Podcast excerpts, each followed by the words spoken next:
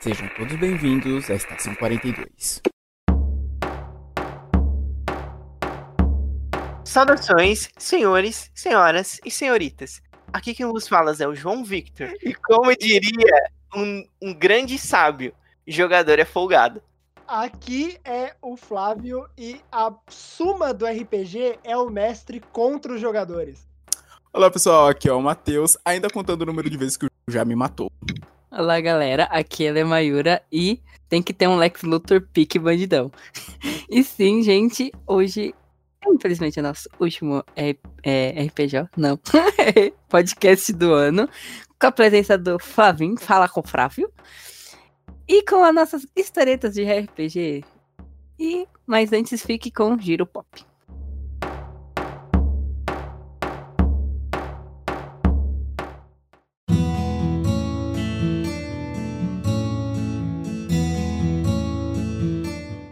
Olá pessoal, aqui é o Matheus. E aqui é o João. E estamos indo para o último giro pop do ano. Rapaz, eu nem acredito que a gente chegou no último nesse ano, tô maluco. Certo. E pra começar, eu queria trazer uma notícia que, cara, quando eu vi, eu achei ela tão bizarra, tão bizarra, que eu falei, não, eu tenho que falar disso no programa. Que é do Yuri Geller. Quem não conhece, talvez, acho que o pessoal mais novo não, não sabe quem é Yuri Geller. Quem assistiu, sei lá, do. É... É é o nome daquele programa do SBT, do Gugu? Era Domingo. Domingo Legal! Domingo Legal, obrigado, João. Quem assistiu Domingo Legal na infância, lá nos anos 2000, sabe quem é Yuri Geller. Que ele era uma um telepata e tal, esses negócios. E um truque muito famoso dele era o negócio da colher, de entortar a colher com a, com a força da mente. Não sei se o João lembra disso, aquele cara esfregando assim a colher, ela ia tipo, entortando. Era bizarro, cara. Quem assistiu Domingo Legal nos anos 2000 viu Yuri Geller no SBT. Mas então, uma coisa que é interessante foi a notícia que saiu hoje, que ele tinha um processo contra a Nintendo por causa do Kadabra, aquele Pokémon que carrega uma colher. E o Kadabra tem essa coisa também de cortar colher e tal, que era um processo que ele tinha que ele proibiu que a carta do Kadabra fosse feita. Porque o nome, porque o nome do Kadabra em em japonês é Yugeler. Yugeler. tipo, dá pra perceber a clara homenagem, né, ao cara. Ah. Mas acho que ele não gostou muito.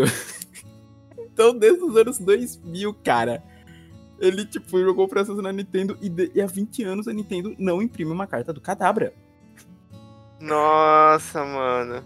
E aí hoje, tipo, ele retirou esse banimento, retirou esse processo e falou, e falou no Twitter dele, ó, ele falou, ó, Sinto muito pelo que fiz há 20 anos. Crianças e adultos, estou retirando a proibição. Agora depende da Nintendo trazer, as trazer a carta do cadabra de volta. Provavelmente será uma das coisas muito rara, mais raras. Muito amor e energia a todos. Mano, o que, que deu, né? Depois de 20 anos, será que ele teve uma experiência de quase morte? E aí falou, puta, mano, que merda que eu fiz. Sim, Por que, que eu fiz isso? Toda uma geração. Toda uma geração que não pode, colocar um cadáver. Nossa, e eu fico me perguntando por que, que a Nintendo fez. Porque assim, eu não sei quem jogou Pokémon. Acho que eu não sei se o João já jogou o jogo de cartas. Não, o jogo de cartas não. Porque assim, no jogo tem a questão da evolução, né? Tipo, você joga. Tem que ter a questão da evolução. E para você evoluir o bicho, se eu não me engano, você tem que ter a versão anterior dela em campo. Então, tipo, tecnicamente com isso ele pedia qualquer deck de cadabra, por exemplo, com Alakazam. Porque como você vai jogar um Alakazam, você não pode jogar a versão anterior dele. Eu fiquei assim, tipo, caraca, velho. Mas tá aí, gente. Pra quem queria fazer um deck de psíquico com Alakazam, ó, tá aí a chance. Só falta a Nintendo agora voltar a imprimir os cards. Quem sabe na próxima coleção. É. Agora partindo para a próxima notícia. É, Matheus, Demolidor no dia, no dia 29, é, ontem que a gente tá gravando isso no dia 30, no dia 29 do 11 de 2020, após todos os cancelamentos da Netflix. E agora começou uma campanha para a Marvel barra Disney, Disney barra Marvel, trazer Demolidor de volta. Com, obviamente, com o Charlie Cox como o herói e o Vincent de Onofrio como o rei do crime. Tem até a hashtag que tava no trend topic do Twitter, que é o Save Daredevil. Ah, eu vi, eu vi.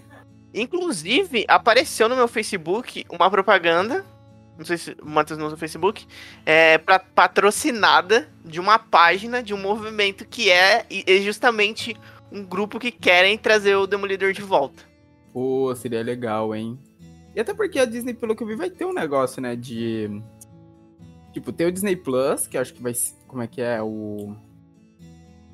É a programação mais padrão dele pra criança, mas vai ter um outro que vai ser uma programação mais pra parte infantil juvenil adulto, né? Tanto que eu acho que o Simpsons vai pra lá, né? Não vai ser no Disney Plus que o Simpsons vai passar, por exemplo. É, verdade.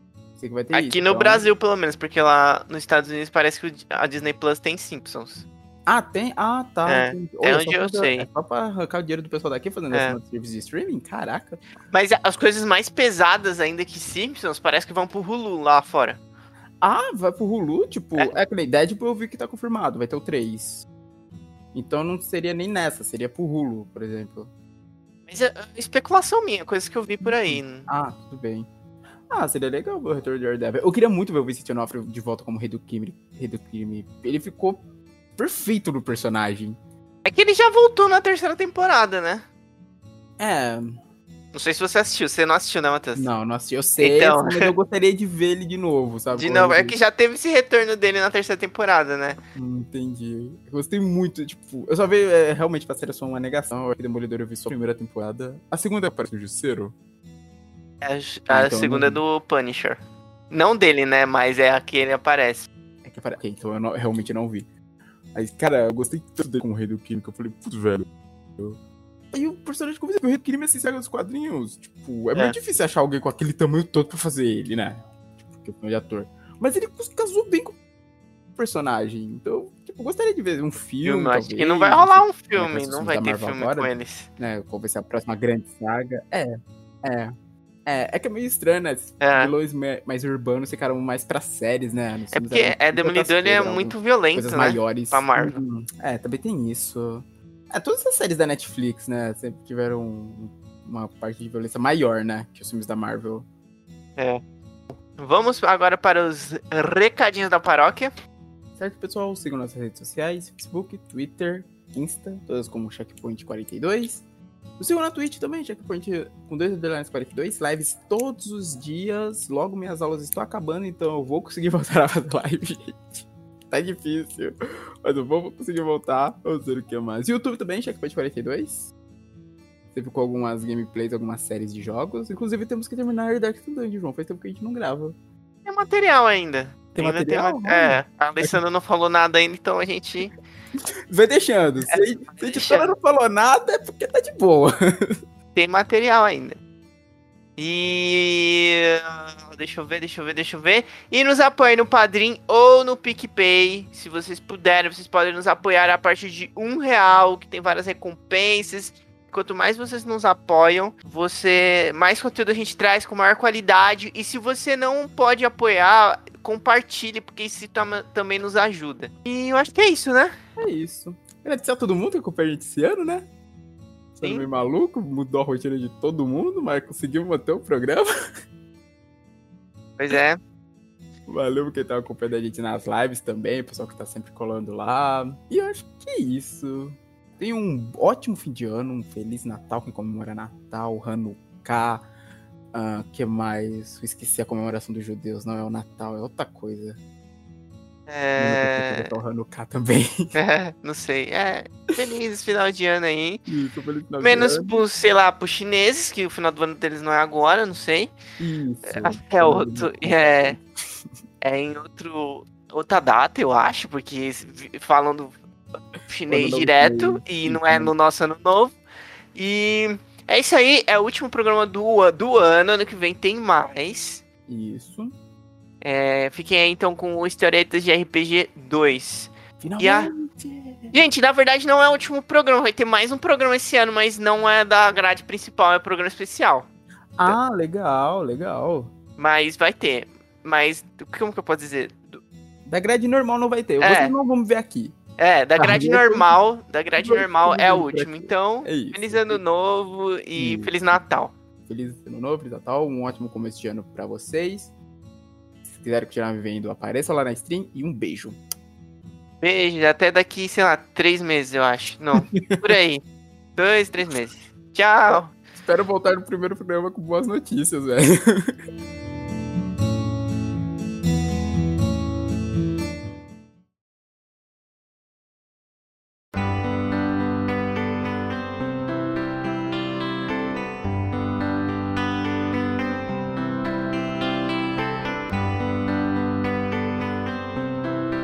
Estamos aqui para o aguardado, o que era pra sair há muito, há muito tempo e nunca deu certo, o Historietas de RPG 2. E aí, tá, tiro pra cima, tá, tá, tá, tá, tá, tá.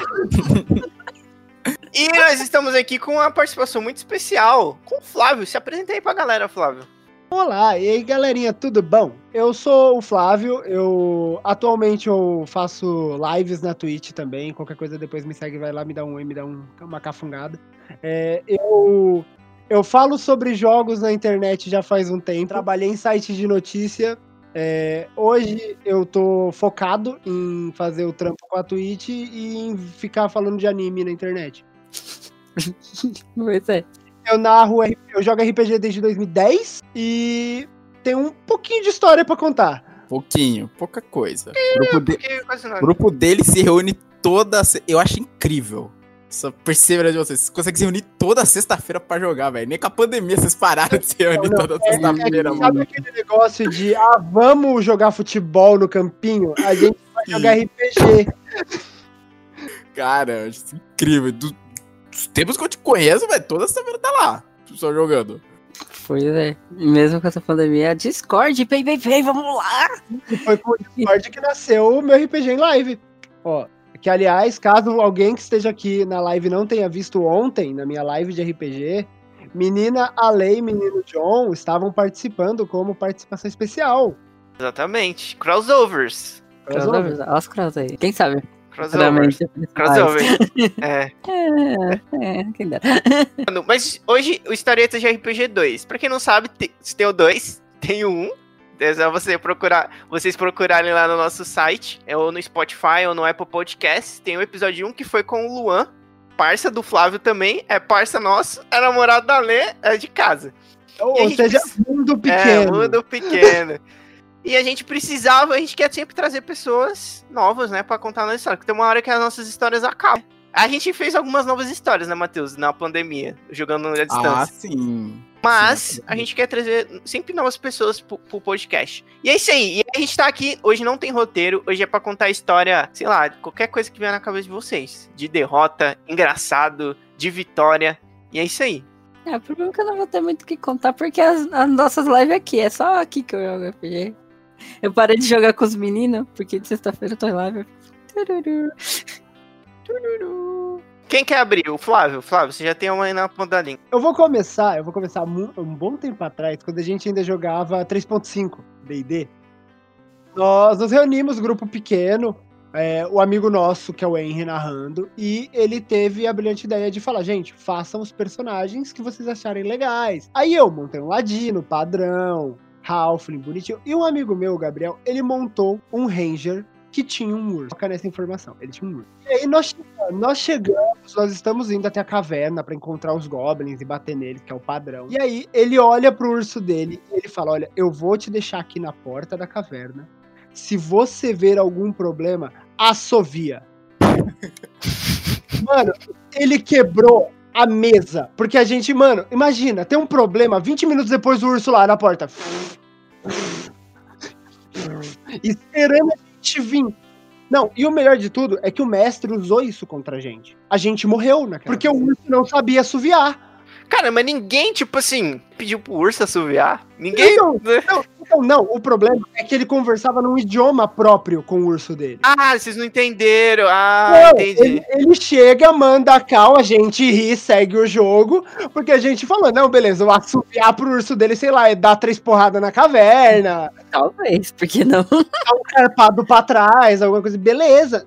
Não, do nada, mataram o urso, entraram na caverna e mataram a gente, porque não tinha saída. Eu tive uma jogadora que fez isso. Mas ela. Ela tinha um lobo. ela- Em vez de era um lobo. Só que ela falou: se você vê alguém chegando, entra e me, e me acha, me procura pelo meu cheiro. eu falei, ok, eu vou usar, já que ela foi inteligente pensar nisso, quando estava todo mundo entrando, ele falou: Peraí, não vai ficar ninguém aqui pra trás? Se vier o pessoal que é turma daqui? Fala a verdade. Opa, fica o lobo aqui então na entrada.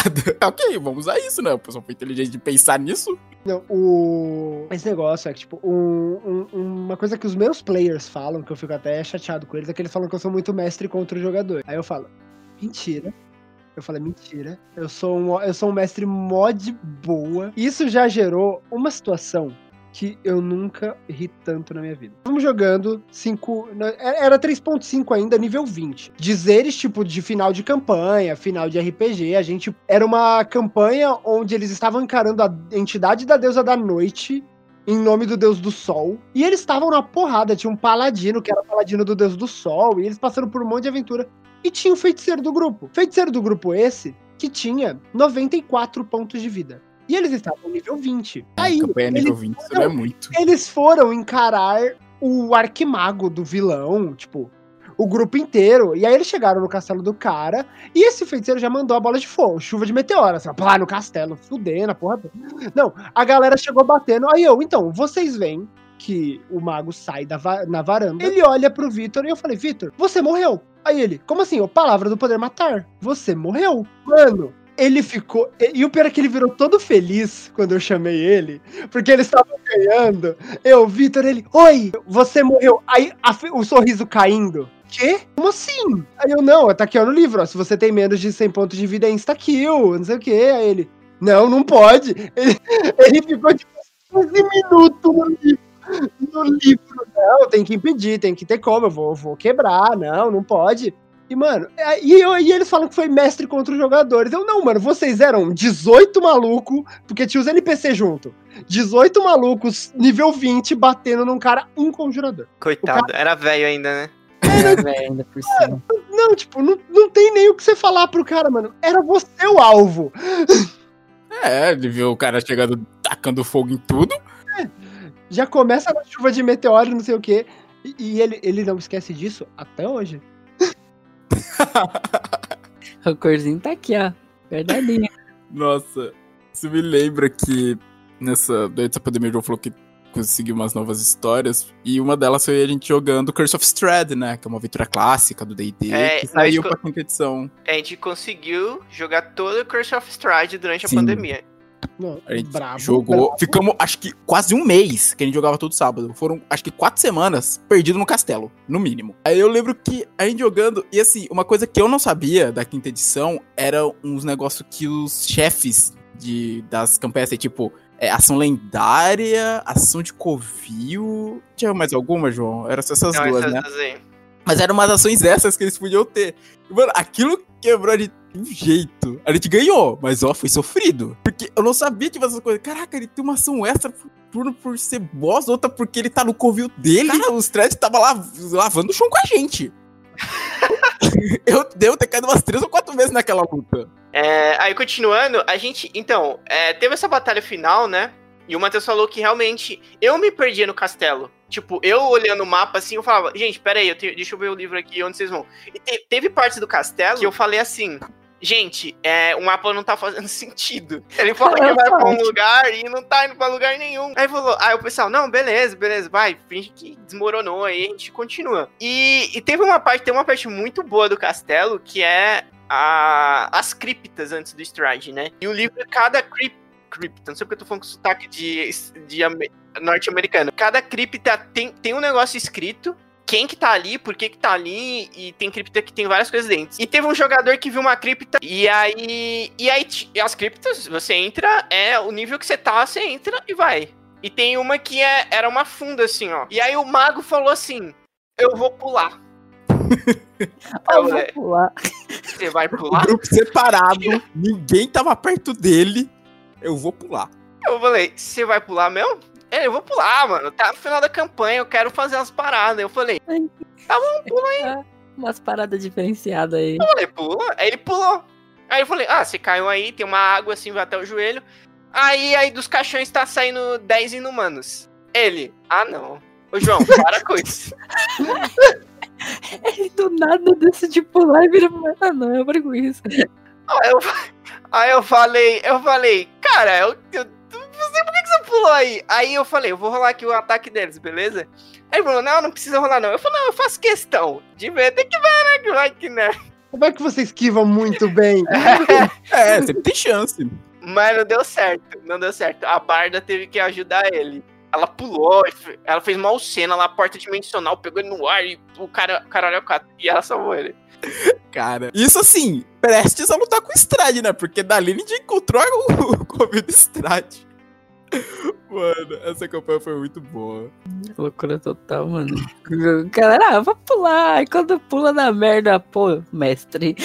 É, ó, não, é, é exatamente a mesma coisa. Que nem eu narro para relativamente o mesmo grupo há muito tempo. Tem, temos as adições e subtrações, a galera que vai chegando saindo, mas a gente ainda tem, a gente tem um, um core que são as pessoas que ainda estão lá. E uma delas é o Gabriel. E o Gabriel, e o Gabriel, ele tem um, um seguinte ímpeto. Eu não posso colocar uma alavanca. Eu não posso colocar um botão. Que ele vai interagir. Não importa onde seja, não importa a situação. Coloquei alguma coisa que ele pode interagir, ele já interagiu. Eles, pra ele e o Cauê, eles já chegaram a tretar com iniciativa pra ver quem ia Nossa. mexer no botão primeiro. Pra impedir, pra impedir. Não, não, Não, pra ver ia quem ia puxar interagir primeiro. primeiro. Pra ver quem ia puxar o botão. Porque os dois falaram, vou interagir, não, iniciativa. E, tipo, aí isso gerou o incrível momento que é. Eu tava narrando uma campanha onde eu queria mexer com, com o tempo, com lapso temporal e essas coisas. E eu criei, eu tinha acabado de rejogar Prince of Persia. Aí eu criei a espada do tempo no, no jogo, que ela soltava umas areias, pá. E eu coloquei ela fincada em cima de um corpo de um gigante, tipo, gigante tirado no chão num salão. E a espada eu não terminei de descrever, o Gabriel já tava me perguntando qual era o dano. Porque ele tava com a arma na mão. É sério, tipo, mano, é sério, foi. E tipo, eu, hoje em dia eu já uso isso a meu favor. Hoje eu já uso isso a meu favor. Quando eu sei que eu preciso de, um- de, um bot, de uma coisa seja ativada, eu falo, então, Gabriel, você vê uma alavanca, um botãozinho ali no cantinho escondido que só você viu. Já joga pro colo dele. Tá, só você viu. Vai, vai lá, interior, Você- seja feliz. É, não, porque o, o legal, o Gabriel, não importa o personagem que ele joga, ele é barba. Não importa. Ele tá jogando de Samaritana de Lena, ele é um barba. E, tipo, então, ele entra primeiro nas salas, ele bate a armadilha no peito. Ele. Ah, não conseguimos ir pela porta. E se a gente explodir aquela parede? É esse tipo de raciocínio, não importa o personagem. Aí, tipo. Fica muito mais simples pra você usar, porque você tem uma parede que anda e bate, mesmo quando ela não pode bater. Então usar isso a seu favor é uma possibilidade. Tem quase certeza que sempre eles vão ar- é, é, ativar a armadilha, né? Isso, não, não. A, não, a, a armadilha, eu, eu acho incrível quando tem um ladino no grupo. Porque o ladino sempre treta com o personagem do Gabriel. Porque ele fala, mano, deixa eu ver a armadilha. Ele, pra que se eu tomo? Pior que eu acho que teve uma mesa que eu joguei com vocês. Tem tempo isso já. Que ele. Que ele, ele eu acho que ele tava jogando com um clérigo. Acho que é um clérigo de quem que tinha um leão. Tinha um leão gigantesco lá de companhia. E eu lembro que ele tava em Vectória. Aí você falou, ah, como é que vocês vão embora de Vectória? Aí cada um falando do jeito, ah, vou pegar o balão, tapete e tal. Aí falou, eu me jogo da cidade. É Porque ele se jogou da cidade pra Ele se chegar mais jogou. rápido. Não, foi porque, tipo, a gente tava jogando Tormenta RPG. Ele falou, mano, eu caio lá embaixo pro duro de matar. Tô no chão. Mano, eu lembro dele toda quando eu comecei a jogar com vocês, ele falava dessa parada. Ele mal começou a criar a ficha, ele já falava. A primeira coisa que ele falava era duro de matar. O Gabriel, ele pega duro de matar, tipo, pra qualquer coisa. Vou fazer um especialista, duro de matar. Um conjurador, duro de matar. É muito melhor que ignorar componente material, não é, gente? Eu É tenho isso a também nas tem- mesas do João. Pegar duro de matar sempre. Porque não Porque é enorme o histórico de personagem que eu já perdi na mão dele. Eu não ó, tenho culpa. Rola o dado, e o dado. O dado não mente, Matheus. Ele vicia esses dados aí. É, ele vicia. Não, um negócio que eu, que eu dou risada é que, tipo, teve uma vez, esse negócio de são os dados, o Thiago, amigo nosso, ele montou um samurai, ele tinha duas katanas vorpais, E ele dava nove ataques. Oito ataques com as armas e um chutinho. E aí, começou o jogo, a gente campanha. E ele lá lutando, não sei o que, pegou. Vou atacar o cara. Porque. Não, porque ele tinha, ele tinha um olho mágico que ele conseguia ver as propriedades mágicas dos itens dos, dos outros. Então, e ele viu que a espada do maluco era vorpal também. Aí ele falou: Eu vou matar o cara antes do cara matar alguém. Ele foi. E foi, ataque, ataque, deu todos os ataques, gastou ponto- aquele ponto de façanha, que é a variante do 3.5, que você consegue tipo, fazer uma ação de novo em prol de você ficar um turno sem jogar. Não sei se vocês, não sei se de cabeça eu não me lembro. Mas essa mecânica aí, né? Tipo, geralmente o personagem jogador tem, né? É, é, você vai ficar dois turnos, você vai bater dois turnos num só, em vez de ter dois turnos seguidos. Ele gastou, ele deu, tipo, muitos ataques no cara, deixou o cara, tipo, a 2 PV. E não conseguiu tirar o 20. Aí o cara vai, põe a mão na espada e fala: Minha vez, 20. Ele foi embora, mano. Ele levantou, pegou os dados dele, pegou a ficha dele e foi embora. Mas Vale eu, dizer de noite, né? Porque você sempre joga à noite. eu vou embora, eu vou embora. Ele não falou nada, foi embora, levantou. Não, ele só falou: Beleza, beleza. Pegou as coisas dele e saiu. Tô morto mesmo. Não vou fazer diferença. Eu vou sair, tchau. Semana seguinte ele voltou? Voltou. Mas naquela ele não estava pra, pra jogo. Caraca. Mas é quando você perde um personagem assim, tipo, você tá lá de tô conseguindo aqui do nada, 20. Não, e o pior de tudo, a gente tinha acabado de começar a jogar. Era a primeira luta. Era a primeira luta. Que eu, eu, lembro, eu não lembro muito dessa campanha, mas eu lembro que tipo, eles estavam num barco no subterrâneo, tipo, nos esgotos de Valcária, porque esse barco ia pra um portal que ia levar eles pro mar. E tipo, e aí rolou toda essa treta, porque, tipo, eram piratas do esgoto que iam tentar roubar o barco. Piratas do esgoto. Piada. Caraca. É, o, o Luffy tá diferente, né? Mano, e, e, tipo, e foi, foi muito legal. Eu lembro que essa campanha durou, a gente ainda jogou ela, tipo, por um bom tempo. E aí entrou na sessão seguinte o outro samurai desse do Thiago, que era o irmão gêmeo do que morreu, Ah, Que o jurava clássico, o clássico. Que jurava vingança, porque esses, esses piratas, eles fugiram. Então o lore desses, desse samurai era jurar vingança contra o cara que matou o irmão dele. Quando o irmão gêmeo não é maligno, ele surge depois que o outro morreu. Depois, com a mesma build, os mesmos itens. Aí treinou junto desde pequeno, com esse estilo dele. Ah, Não, cara, absorveu. Aquela, é aquele negócio de jogo do personagem que é introduzido no jogo 3, que não foi mencionado nos dois primeiros. Não. Tem cara inventando desculpa. Por que você tá aqui?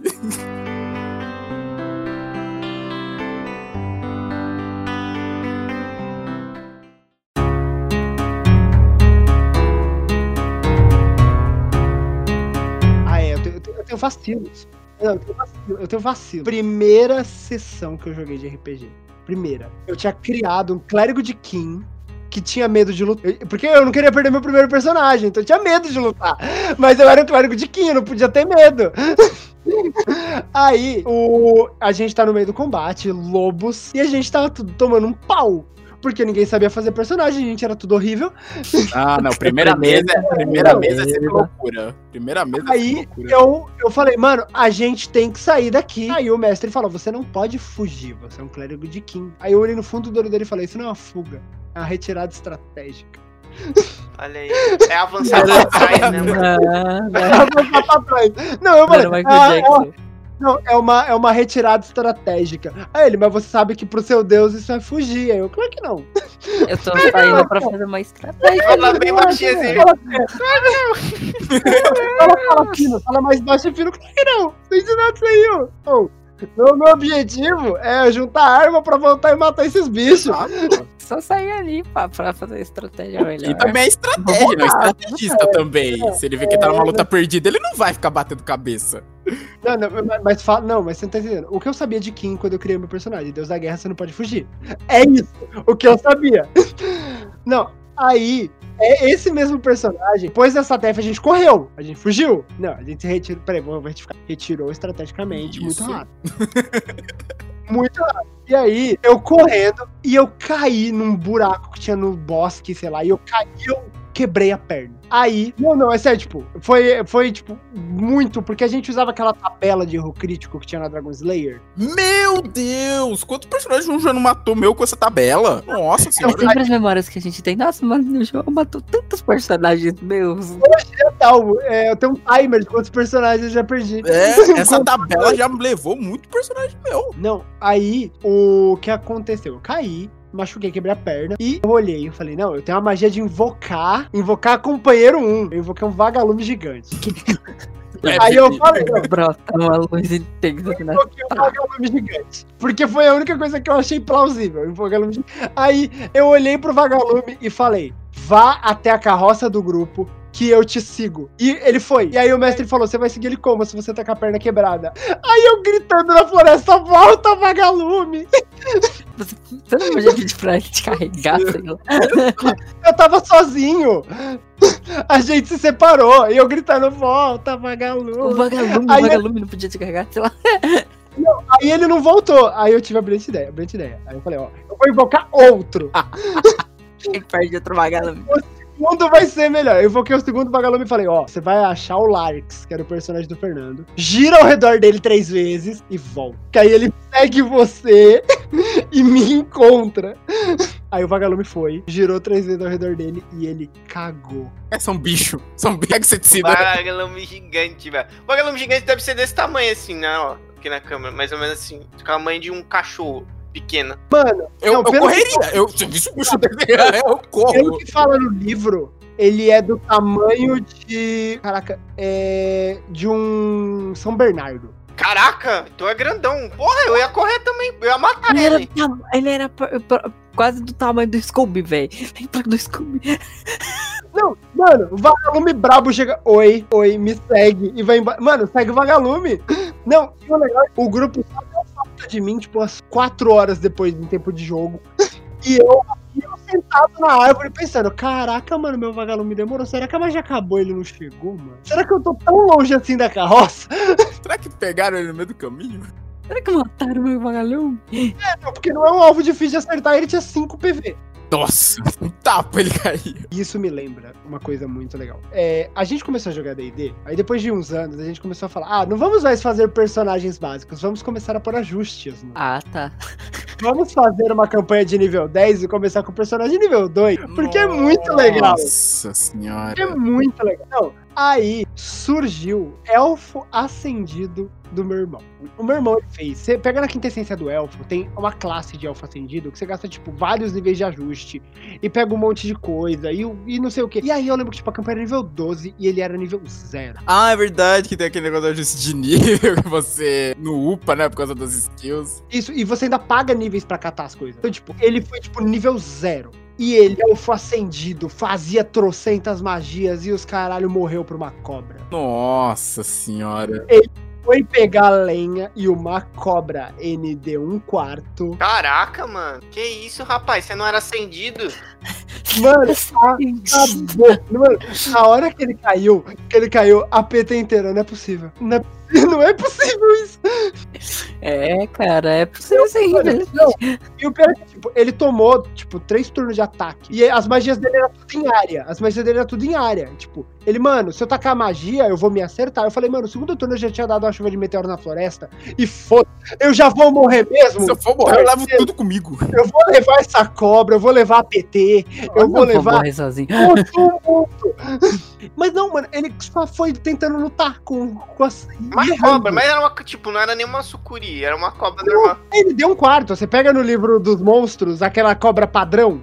Aquela Cobra cobra, derrubou, é, derrubou um elfo acendido com 12 níveis de ajuste, um monte de, de subtipo. Nossa senhora. Não é acreditável, não é Pior que acreditável. esses negócios de nível às vezes atrapalha mesmo. Mano, o ajuste. Quando você começa a jogar com ajuste é muito legal. Porque você fica muito forte. Você fica muito forte. Você faz um personagem, mesmo que ele seja nível mais baixo que a mesa, ele é mais forte que os personagens normais da mesa. É, ele tem algumas skills que aprimoram bastante. Eu jogava de ladino. A primeira vez que eu fiz um doppelganger, mano, nossa, não. Você tem bônus racial em carisma, em todas as habilidades. Você tem bônus racial em todas as habilidades. Você muda de forma, você ganha ponto de perícia, ganha PV adicional, dois talentos e um monte de coisa. Qual que era o do Doppelganger? Era 4 de ajuste Quatro e você níveis? tinha que Caraca. dois níveis de. E dois dos seus níveis de personagem tinha que ser de doppelganger. Aí, beleza, não. A gente foi, mano, maravilhoso. Aí, essa fase, ela começa a passar. Porque você começa a perder aquele feeling do eu estou me divertindo com o meu personagem overpower. Aí é quando começa a surgir os personagens que a gente joga hoje. Que é, eu fiz um anão, bardo, que tocava harpa na barba. Demais. Não, maravilhoso. E, mano, tá aqui, ó, brabo. Tocava muito solos. Aí veio um maluco, cortou minha barba. Acabou aqui com a barba? Toma. É, não, tipo, o maluco cortou minha barba. O, o Gabriel, ele fez um kobold bárbaro. É, estranho. Não, não, Ah, não, é- é coisa, não, é coisa do Gabriel, já não me estranho mais. a- o personagem que o Gabriel me mandou, que ele quer fazer, que ele quer fazer em D&D, que ele quer que eu adapte, é... Ele é um pão francês que é carregado por uma armadura, carregado na mão por uma armadura, e enquanto ele tá com- em contato com essa armadura, essa armadura tem vida. Caraca, Mas ele é um pão francês. Você é um herói. Não, mas ele é um Você é um herói. Principalmente por ter um pão francês em D&D, né? Ah, Pão por que, francês por em que é D&D? francês? Por que francês? De onde que é essa merda? Abriu Parabéns. o portal não, e caiu parabéns, da terra. Parabéns. Não, é, tá ligado aquele anime? Aquela vez que eu reencarnei como um slime? Aquela vez que eu reencarnei como um pão francês em Arton. Não, pior que a gente tem um, conhec- um conhecido assim, né? A gente tem um conhecido aí de internet que ele, é- ele faz essas. Ele tem essas ideias, né? O Smurf, né, o, o Matheus? Ah, sim. Ele, sei lá, ele tipo, ah, eu quero. Ah, vai ter uma. A gente vai botar um uma campanha de pirata e tal. Aí ele fala, pô, eu quero jogar, mas eu quero ser o papagaio, o capitão. Mano, maravilhoso, maravilhoso. Eu não julgo, eu não julgo, porque eu já joguei uma campanha pirata onde eu era macaquinho. E eu era ladino, o que fazia sentido. Então, tipo, era os malucos full porrada, tipo, full guerreiro, tudo. Não tinha magia, era um mundo totalmente pé no chão. Era só classes de D&D que não eram mágicas. E eu era macaquinho. Macaco correndo pelo mapa, roubando todo mundo, pulando, jogando cocô nos outros. Não, mano, não, foi mó legal, porque, tipo, eu, eu peguei umas habilidades, tipo, e a gente, quando a gente pegou nível alto, eu consegui entrar na roupa dos caras. Nossa, que inferno. Tava lutando macaco entrando na sua roupa. Ah, É, não, tipo, mano, ah, não. Eu entrava na roupa dos caras e eu atacava eles de dentro da roupa dele. Não tinha armadura, não tinha nada, porque eu tava lá dentro, na coluna. Plá, plá, plá, plá, plá, plá, plá. Dando soquinho. Ou com a faquinha, sei lá. Faquinha, faquinha no dente, assim.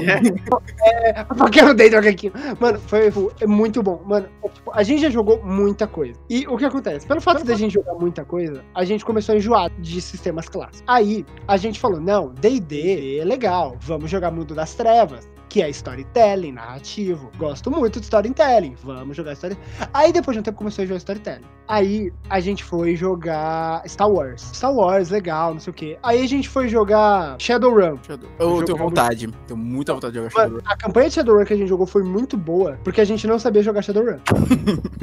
porque, tipo, depois a gente foi entender as regras, a gente viu que a gente jogou tudo errado. A gente não teria conseguido fazer nada do que a gente fez. Caraca.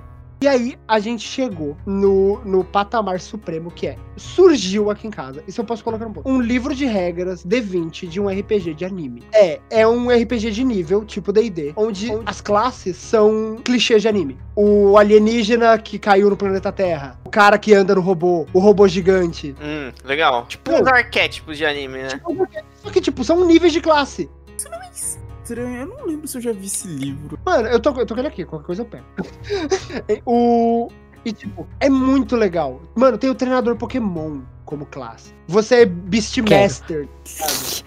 E, mano, e tipo, desde que começou a pandemia, eu tô tentando entender como esse sistema funciona pra narrar. Porque ele, ele aparenta não funcionar. Porque, por exemplo, mano, o cara que é um robô gigante, como que eu vou colocar ele na mesma campanha do treinador Pokémon? Complicado mesmo, hein? Super fácil, pô. Não, Tá, tá ali, É, ó. Tem Eu só não narrei esse negócio ainda porque eu não quero limitar. E o próprio livro ele dá uma base no final pra você criar arquétipos que não estão lá. Ah, legal. Ah, quero ele- fazer um personagem de tal anime. aí Ele já te dá uma base. Dá uma base pra você criar outros níveis, fazer uma porque é 10 níveis só. É super simples, mas maravilhoso. Ó, então liga. O, ar, ó, o Arsenal, que é aquele cara de anime de guerra. O Artista Marcial, que é, obviamente, é o Ryu. O, A- mano, o As do Asfalto, que o cara parece muito o brother do Akira. Tá ligado? é, Aventureiro, que ele é o mais D&Dzinho. Aí tem a Estudante. Escola, escola. Meu Deus. É tipo Garota Mágica? Ou é só um estudante normal? Não, Madoka. É. Madoka, é isso que eu Madoka, ok. Madoka É, é fez- nossa. Ó, a, a mochilinha dela aqui, ó, é o poder. Ah, nossa. Aí tem o feiticeiro dinâmico. Aí tem oficialmente a garota mágica, que aí já é mais Madoka mesmo. O membro Sentai. Nossa senhora, Power Rangers. Ah, esse daí tá parecendo muito um 3DT D20, né? É, é bem pegado 3D. Aí tem o metamorfo, o ninja, Não podia faltar, óbvio. o Ah, piloto, claro. piloto de mecha, o robô gigante, o samurai, o tecnogênio e o treinador de monstros, que é o Pokémon. Cara, eu queria jogar só pra ser um treinador Pokémon, mano. Acho que Eu, eu, eu leio esse livro periodicamente pra tentar conseguir narrar isso aqui. Não é fácil. Não é fácil. Você tem que, tipo, criar todo um cenário, né, mano? Pra você conseguir. Não, é que, tipo, o- uma parada que eu já fiz, tipo, de, um te- de uns tempos pra cá, eu parei mais de usar cenários prontos. Arton, Forgotten Realms, Fyron. Eu meio que dei uma parada de usar esse sistema. Eu gosto de criar o meu mundo. Eu pego, eu pego uma folha de caderno, eu coloco, eu literalmente eu vou batendo pontos em alguns lugares. Depois eu desenho rabiscos pra ser tipo relevo, montanha, lago. E aí eu clico em gerador de nome e eu vou gerando um mapa. Gerei um mapa tipo de um país. O jogo vai começar aqui. Daqui pra frente é com os players. se vira nos porque, 30. O, o primeiro país estando pronto, os jogadores ajudam você a criar a mitologia do próximo, do próximo lugar. Porque, tipo, por exemplo, o bárbaro da mesa vai vir das terras selvagens a norte. Então você já sabe que a norte desse lugar existem terras selvagens. O ladino veio dos cais do sul. Então pro sul é o mar. Tipo, você deixa o lore dos jogadores criar a, Ambientação. a ambientação. Porque aí é mais vivo pra eles. Faz sentido. Porque, tipo, porque aí se eu chegar pra aquele personagem que veio do sul e falar que tá tendo uma guerra no sul, é o mundo dele, é a cidade dele. Tanto on quanto off-game, ele criou isso. Gera muito mais apego pra ele querer salvar. Verdade. Não, e, e que também que eu- a gente começa a ficar chato conforme a idade vai passando. Aí, aí tipo, eu, eu, eu, eu gosto muito, eu gosto muito de coisas realistas. Aí eu vou jogar, que nem eu, eu narro um RPG realista agora, de terror. Aí eu vou narrar D&D, o cara olha no fundo do meu olho e ele fala, mano, eu vou pular 45 minutos. Ah, não. Patinho. E eu vou cair de bus. Nada vai acontecer. Eu olho no fundo do olho dele e falo, mano, você não vai. Você é só um ser humano. Não, não fica querendo dar uma de Transformer, querida, que você vai cair, vai se transformar em alguma coisa, tá voando do nada. Você jogando 3DT de Mega Man, você consegue pular pra lua. É, não, 3DT já, é- já é outra escala. Não, é mas- loucura. Não, mas que nem você consegue pular pra lua. Literalmente. E não é difícil. Isso que é o pior. Eu gosto de 3DT por causa disso, essas escalas dele. Escala Kami, eita. Aí você já pode esperar loucura. Não, o, um, um negócio desse, que é bem esse sistema. Depois eu vou pegar um dia, eu vou achar minhas anotações, eu mostro pra vocês. Eu tive a brilhante ideia eu, narrar D20 Modern. Ah, É uma variação de D que é atual, hoje em dia. Isso. Acho que eu lembro de ver uns negócios dela na Dragon Slayer. Aí eu fui. Não, foi. Eu achei na Dragon Slayer, eu achei todos os livros, li, entendi como é que funcionava, só que eu não gostei das classes. Eu não gostei, eu achei muito ruim as classes que tinham no D20 Modern. Aí eu olhei pros meus players e falei, querem jogar com o quê? E aí foi a banha mais pirada. As pessoas que usam drogas não podem ter uma viagem como foi essa campanha. Porque nós tínhamos como player o Nicolas Cage no, no Aprendiz Feiticeiro, tá tá ligado? Já, já, já começou bem. Ah, não, mano, não, velho. O Kratos, o Exterminador Duro, Não. uma Winx. Que você, meu irmão, também precisa sair na porrada? Ah, não, e tinha um lobisomem. Dirigido por rolê- Michael Bay. Não, não, Tinha Mano. que rolê aleatório, mano. Mano, o legal é que, tipo, o lore foi. Surgiram portais por toda Paulo. São Paulo? Paulo, São Paulo. Porque eu tava narrando Paulo. Surgiram portais por toda São Paulo. E desses portais começaram a sair pessoas de outras épocas, criaturas mitológicas e criaturas do entretenimento. Caraca, é quase um Sekai mundo real.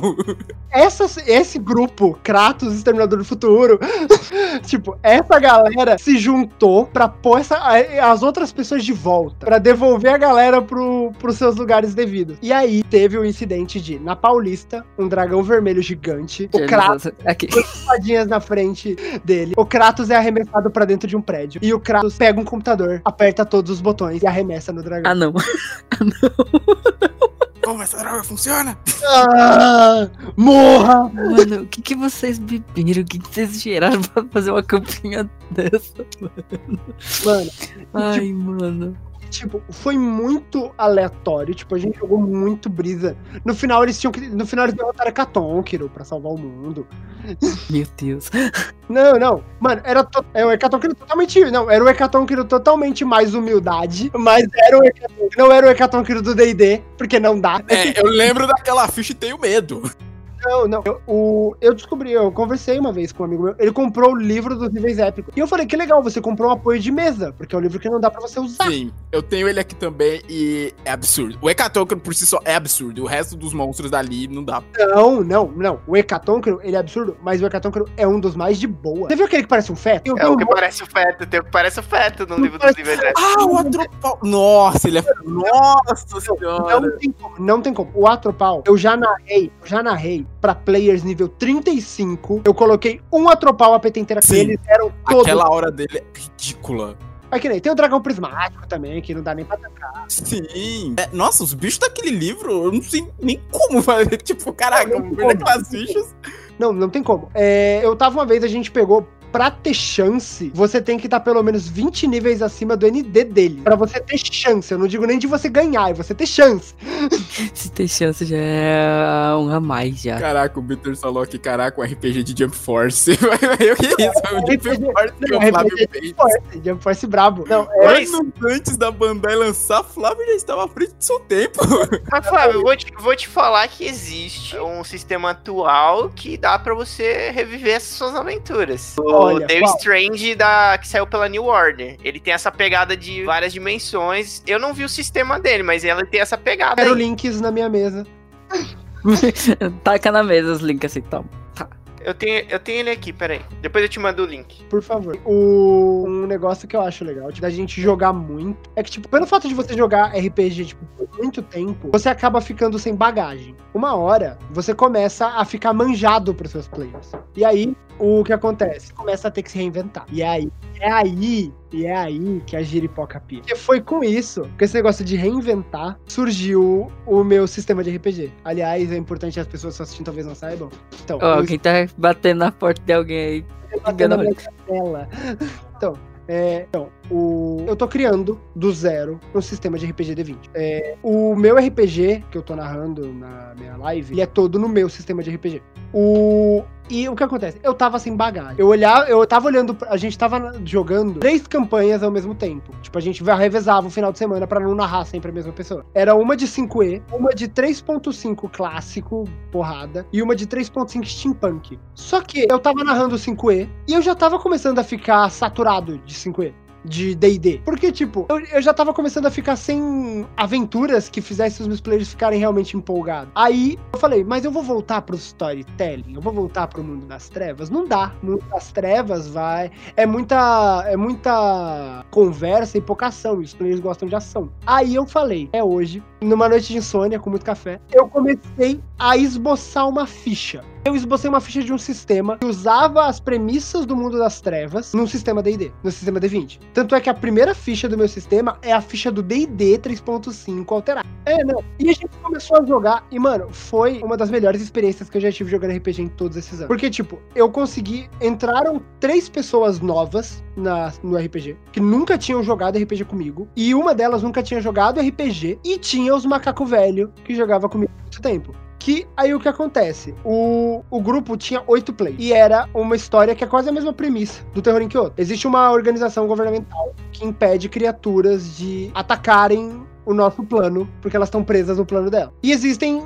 oculto-terroristas que estão tentando trazer essas criaturas pra cá em troca de poder. Essa organização recruta pessoas sensitivas a incidentes paranormais e põe elas, que são pessoas totalmente comuns, pra combater monstros. Então, tipo, é o seu Jaime da padaria indo bater no Hecatonque. Pensou. Ah, vou, eu vou bater no catôptero. Deixa o pãozinho pronto aqui. Pega aqui essa baguete desse na cabeça, filha da mãe. a primeira sessão foi muito boa. Isso me revitalizou, porque, tipo, eu consegui ter dinâmica. A dinâmica que não dá, que é mais difícil ter no mundo das trevas, tipo, no, no WoD em geral. E eu consegui ter o, a- o storytelling, que é muito difícil você ter em D&D. Porque D&D, querendo ou não, uma hora ou outra, ele cai pra mais luta que história. Ele cai, porque, tipo, os personagens começam a ficar muito fortes, as coisas começam a ficar mais facilmente resolvíveis na porrada. Principalmente que nas minhas sessões tem 95% combatente e 2 conjuradores. É, aí não tem como terminar de outro jeito. Então, tipo, aí eu criei esse sistema e, tipo, funcionou. Porque mesmo a galera do combate tem que dialogar em algum momento e a galera que dialoga consegue combater. Você falou uma coisa do Mundo das Trevas, é que assim, eu nunca joguei Mundo das Trevas. Eu até peguei pra ler Vampiro nas séries da faculdade e tal. O Matheus vai fazer uma denúncia, agora que não começou a falar disso. Hum, Ele falou assim, ele falou pra todo mundo, falou, ó, Falei tô mesmo. lendo Mundo das Trevas, vou mestrar pra geral. Não falei quando, não dei datas. Eu não, não, não jogo essa. A gente pode estar morto daqui três anos. mano. Não responsabilidade, não, que eu não dei data. Então, eu lembro que eu comecei a ler. Eu sempre soube disso, que o Mundo das Trevas era muito rápido, muita conversa. Mas lendo o livro, a parte das, da, ali da- das castas, né? Dos clãs de vampiro, eu falei, cara, eu consigo imaginar um cenário todo de porradaria. Não, não. É que vampiro. É que nem você tem. O mundo das trevas ele é separado. São, é um sistema maior, que é o, Chro- o Chronicles of Darkness, que é dividido em livros menores. O World of Darkness, que é os- o jogo com humanos encarando o sobrenatural. Ah, é, tem esse, É verdade. mágico. Porque, tipo, uma, a pessoa mais resistente do mundo tem 10 bolinhas de vida. 10. Um dano de um espírito pode causar 12. Eu acho que eu tenho até Básico, assim. no Brasil antiga. Eu não sei se ainda tenho ela que tinha regras pra isso, pra, tipo, esses caçadores. Aí que nem, eu tenho aqui, eu tenho dois livros básicos de Mundo das Trevas, o livro de antagonistas e o Lugares Misteriosos. Traduzidinho, bonitinho físico, bonito, fazendo tem olho bonito. É. E eu, a gente joga diversos. Que nem, o meu favorito, eu tenho dois favoritos em Chronicles of Darkness em geral. Lobisomem, que é, mano, é maravilhoso você jogar lobisomem, porque é a porradaria e a agressão levada a um nível. Nível.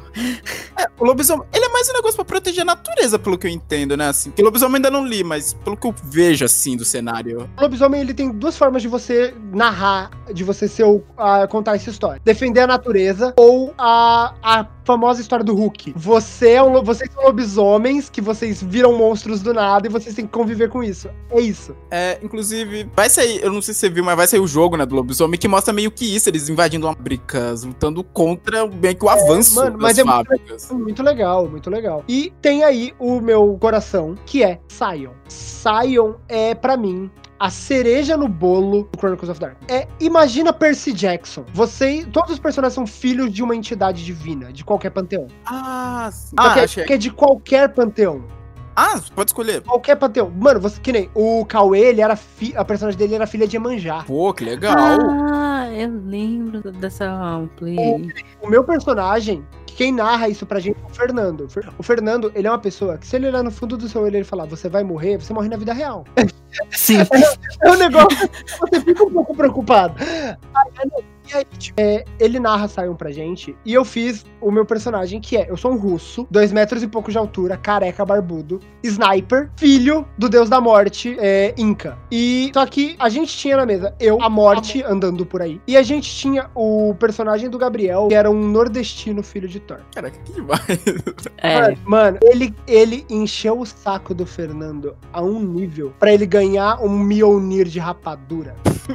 Oi, a rapadura é dura, mano. Não é mole, não. Nossa. Não, Me- Pensou, não. Pensa não, meu. o- Nossa, mano, eu tô vendo claramente aqui a visão do Thor com um Mjolnir de rapadura, assim, dentro da cabeça dos outros sai no raio.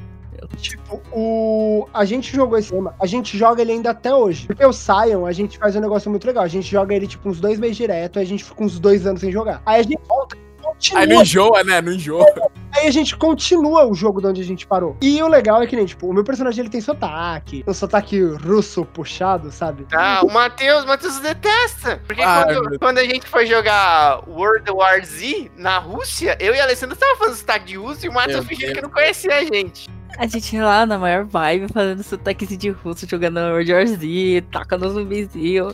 E o Matheus, não, não vou entrar na, na pira, não. Tem que brincar. Não, o legal é que, tipo, tem véu no saio. Que, tipo, pessoas normais não conseguem ver as no os nossos bons, que são os nossos poderes. Porque cada Sion, ele tem dádivas que são dadas pelo seu pai, mãe, ou seja lá o que for que pariu. E o meu personagem, ele tinha um rifle, ponto .50, que ele carregava como se fosse, tipo, uma pistolinha Glock. Porque ele era muito forte. E pelo véu, eu estava andando na rua com uma puta garrafona de Absolute. Caraca, que demais. E o melhor de tudo é, uma vez que eu fui dar um tiro na rua, aí eu, e as pessoas estão vendo eu com a garrafa de Absolute no olho, olho Tá apontando, bêbado mesmo. Tá bêbado mesmo esse aí. Fábio falou de criar RPG, eu lembro. Eu não sei se a gente falou isso naquele outro programa, mas anos atrás, muitos anos, eu e o João tentamos fazer um RPG de Naruto no D20. Não, mas, mas tem uma Muito história engraçada por, por trás disso. Porque o que aconteceu? A gente, a gente frequenta, a gente frequentava muito o fórum da Jambô, né? Hoje a gente a- e a gente joga muito por lá, né? Hoje não, porque o fórum da Jambô deu muitos problemas. Voltou já? Faz tanto tempo que eu não tento entrar lá. É, só que a gente pegou e criou um fórum só nosso. A gente tem tipo uma comunidade lá que a gente joga pelo fórum também. E no fórum da Jambô na época apareceu um cara, ah, vou fazer um RPG de Naruto. Aí ele falou, ah, quem quiser ajudar, chega mais e tal. Aí ele me mandou o arquivo, tá? Eu dei uma olhada assim, aí eu falei, puta, não gostei. Matheus, vamos fazer um nós? Ele não tá, o dele não tá legal. Mas aí eu, dei- eu tipo, eu não fiquei eu, eu us- usando nada. Tipo, eu não fiquei usando nada dele. Tipo, eu deixei quieto. Criou do zero. É, a gente criou do do zero, mas a gente não terminou. Mas ele terminou o dele. E eu tenho o PDF dele aqui no meu PC. Sério? Ele terminou? Nossa. Há muito tempo, ele terminou e distribuiu gra- gratuitamente. Caraca. Mas Nossa. eu não peguei pra ler. Eu lembro que eu peguei a lista de jutsu, que, assim, acho que a mais completa que tinha na época, pra adaptar jutsu por jutsu como uma magia. Acho que eu não Parei. Mano, Eu tipo, comecei, eu falei, vou começar do rank, do rank mais baixo aqui de jutsu e vou pra pegar a experiência de chegar ao S. Acho que não fiz nem cinco jutsu e parei. porque a gente tinha um problema, a gente tinha um problema que a gente não era organizado, a gente não era organizado, tipo, fazia... E a gente, sei lá, a gente não tinha determinação. Ele viu o RPG do Naruto e se encheu de determinação. não tinha determinação. Faltava determinação de Hokage. É, faltava determinação. Olha, eu só fui terminar, eu só fui terminar é, de escrever algo assim, sabe? Que realmente, não, peguei pra escrever, é um trabalho meu, eu terminei. Depois que eu conheci, eu conheci uma amiga minha no trabalho e ela meio que se tornou minha beta e ela começou a pegar no meu pé. Então você tem que ter betas pra ler e te dar um feedback. Porque senão você vai morrendo, vai morrendo, vai morrendo e você não termina, cara. Senão Não, eu- tem uma frase, eu ouvi em um, um podcast há muito tempo atrás, que é o pior livro já publicado, ele é muito melhor que a maior obra-prima guardada numa gaveta. É, É simples assim, você tem, mano, você tem que fazer, você tem que fazer. Se você não fizer as suas paradas, as outras pessoas vão fazer as delas. tem Ninguém que fazer e tem que mostrar também. É, Porque, tipo assim, mano, tem hora que você tá escrevendo aqui, tá, tá, tá, tá. Mano, tem hora que você fala, sei lá, ah, eu precisava de mais um poder pra isso aqui, eu precisava de, sei lá, um trecho aqui. Mano, e não vai. Mano, você não vai conseguir Trava. pensar em tudo. Você não vai conseguir pensar em tudo. Você precisa de outra. Precisa abrir sua mente. Você precisa receber também. Você não vai criar, nossa, eu vou criar uma puta obra-prima agora. Você precisa receber de outras pessoas, ouvir outros, outras pessoas. É, não, que nem. É, é, é que todo mundo acha que vai ser o Tolkien ou o maluco que escreveu Feurum. Todo, vai, todo mundo acha que vai ser eles. Porque vocês estão ligados, né? Que Feurum foi comprado pelo DD pronto. sério? Eu não sabia. Todo Lord Feurum era um maluco que não tinha amigos, que ficava escrevendo o lore daquele mundo no porão da casa da mãe. Aí, tipo, o universo tava pronto quando, o, a- quando foram comprar pra fazer o sistema. O universo tava pronto. Aí eles só precisaram literalmente adaptar, o que torna tudo, tipo, mais assustador ainda. Tipo, Sim, caraca. e todo mundo. E, e que nem eu. Não, e fora o fato também que o Tolkien só criou a Terra-média porque ele queria usar o elfo. Ele. Exato, quando você falava, o cara era linguista, tava estudando línguas, né? Ele criou tudo aquilo. Só criou a Terra-média porque ele queria usar o élfico. É, eu tenho que ter o mundo aqui pra. Pra poder dar suporte pra minha história. Não, e o pior é que tem um livro de entrevistas do filho do Tolkien que fala que ele foi atrás de um cara que escrevia histórias fantásticas e o cara falou que o élfico dele era ruim. Que? Quem falou que era ruim o quê? O- O cara que o Tolkien foi atrás falou que o élfico do Tolkien era ruim, que não ia pra frente. O cara- cara já tinha um universo, o Tolkien ia fornecer o idioma. Aí o Tolkien falou: Ah, beleza, então. Vou escrever aqui uns livros, retequetec, teque. Vou fazer Retec, o meu, tec, então, você não quer? Ah, você não quer? Nossa, mano, esse cara, esse cara deve ter entrado num colapso Mano, é, de arrependimento tão Esses caras- grande. negam essas grandes franquias. É tipo, os caras que negaram o Tolkien, os caras que negaram a J.K. Rowling. Esses caras não dormem mais à noite. Não dormem. É Não dá. é é uma, uma parada que se repete, né? Tipo, teve o cara lá que negou o Boema Rhapsody É, também. eu tava lembrando disso. Porque era contra o padrão, né, da época. Nossa, os caras devem entrar num, num- Sei lá, o cara, meu Deus do céu, na posição fetal, fica, meu Deus do céu, perdi a oportunidade. mesmo. vê essas grandes oportunidades e acha que, mesmo que a ideia seja boa, acha que ela não vai vingar. Só que o, o que algumas pessoas sabem é que às vezes a mudança que é o que mexe com tudo mesmo. Porque, tipo, o, o novo é isso mesmo que a gente tem que usar. Que, que não a gente mesmo, que nem a gente que narra, que joga RPG, é, é a mudança. Se a gente jogar com o mesmo boneco, todo RPG que a gente jogar, na terceira vez a gente enjoa. Porque, mano, tipo, é o mesmo boneco. Faz um bonequinho diferente. Mano, mesmo que você faça a mesma classe, mesma raça, não precisa ser o mesmo personagem. Eu acho que as únicas vezes que eu já repeti personagens foram poucas. Uma agora, que eu trouxe um personagem meu de volta porque ele morreu muito rapidamente numa mesa do João. Ah, mas não vai falar que a culpa foi minha. Não, a culpa. Tudo bem, não, a culpa foi minha. Essa eu admito, a culpa foi minha. Calma aí, peraí. Joe já se autodefendeu já. Não é minha culpa. Ninguém mesmo. João matou um personagem. É isso. Não, não, essa culpa foi minha porque ele se levou, deixou se levar pela briga falou, o outro cara falou, ô, vamos topar bater naquele verbo da carniça? Vamos. E o meu era meio animalesco. Opa, bora. A gente apanhou, morreu, foi paralisado. Não nessa ordem especificamente. e o bicho saiu com dois de vida da luta. Nossa. Aí ele morreu rápido. E eu gostava da ideia porque, assim, eu vou ter meu gosto de uns personagens um pouquinho diferentes. Que nem teve uma mesa do João que trouxe uma elfa, que era meio. Era aquela aventura. Qual era o nome, João? Desafio dos deuses? Desafio dos Deuses, isso. E eles estavam viajando no tempo e entrei meio que na metade. Aí eles foram pra Lenoren antes da queda. Tipo, pouco antes da queda. Então a minha elfa não falava Valcar. Ela falava élfico. Não, mas nossa, eu lembro de uma coisa muito boa agora. Eu lembro de uma coisa muito boa agora que aconteceu nessa aventura. Por que que acontece? Porque tem o Valcar, que é o idioma, o idioma comum, né? Pá. Só que antes dele tinha o, Lau, o Laucar. Aí eu falei, puta, o que, que vai ser o Laucar? Eu falei, porra, os elfos falam que nem portugueses. Sim, os elfos falavam com sotaque português. Ah, não, mano. Eles falavam igual portugueses. Mano, foi maravilhoso isso. velho. Mano, não. Aqueles não, velho, elfos falando bom. português na mesa foi, ó, Não, mano, maravilhoso. não é E eu lembro, eu lembro que a personagem precisava ficar sendo traduzida toda hora. Porque, tipo, ela não falava a língua. Eu falava, acho que era o Paladino que me traduzia. É, eu acho Mano, que era. não, não, não. E o Hash, que foi esse troglodita druida que morreu rapidamente na mesa do João, eu trouxe ele de volta. Só que essa nova versão já fala. normal. A antiga versão falava só dracônico. E era uma fadinha que, andava com ele que traduzia as coisas pra ele. Um negócio que é legal. Eu narrei uma campanha uma vez que um dos meninos, ele era um bárbaro, que ele só falava quatro palavras. Ah, acho que eu tava com vocês nessa mesa. Acho que eu lembro disso. Ele só falava quatro palavras. E, mano, isso era muito bom, porque, tipo, eu falei, mano, escolhe com sabedoria as palavras que você sabe falar. Ele escolheu qual? Batata, feijão.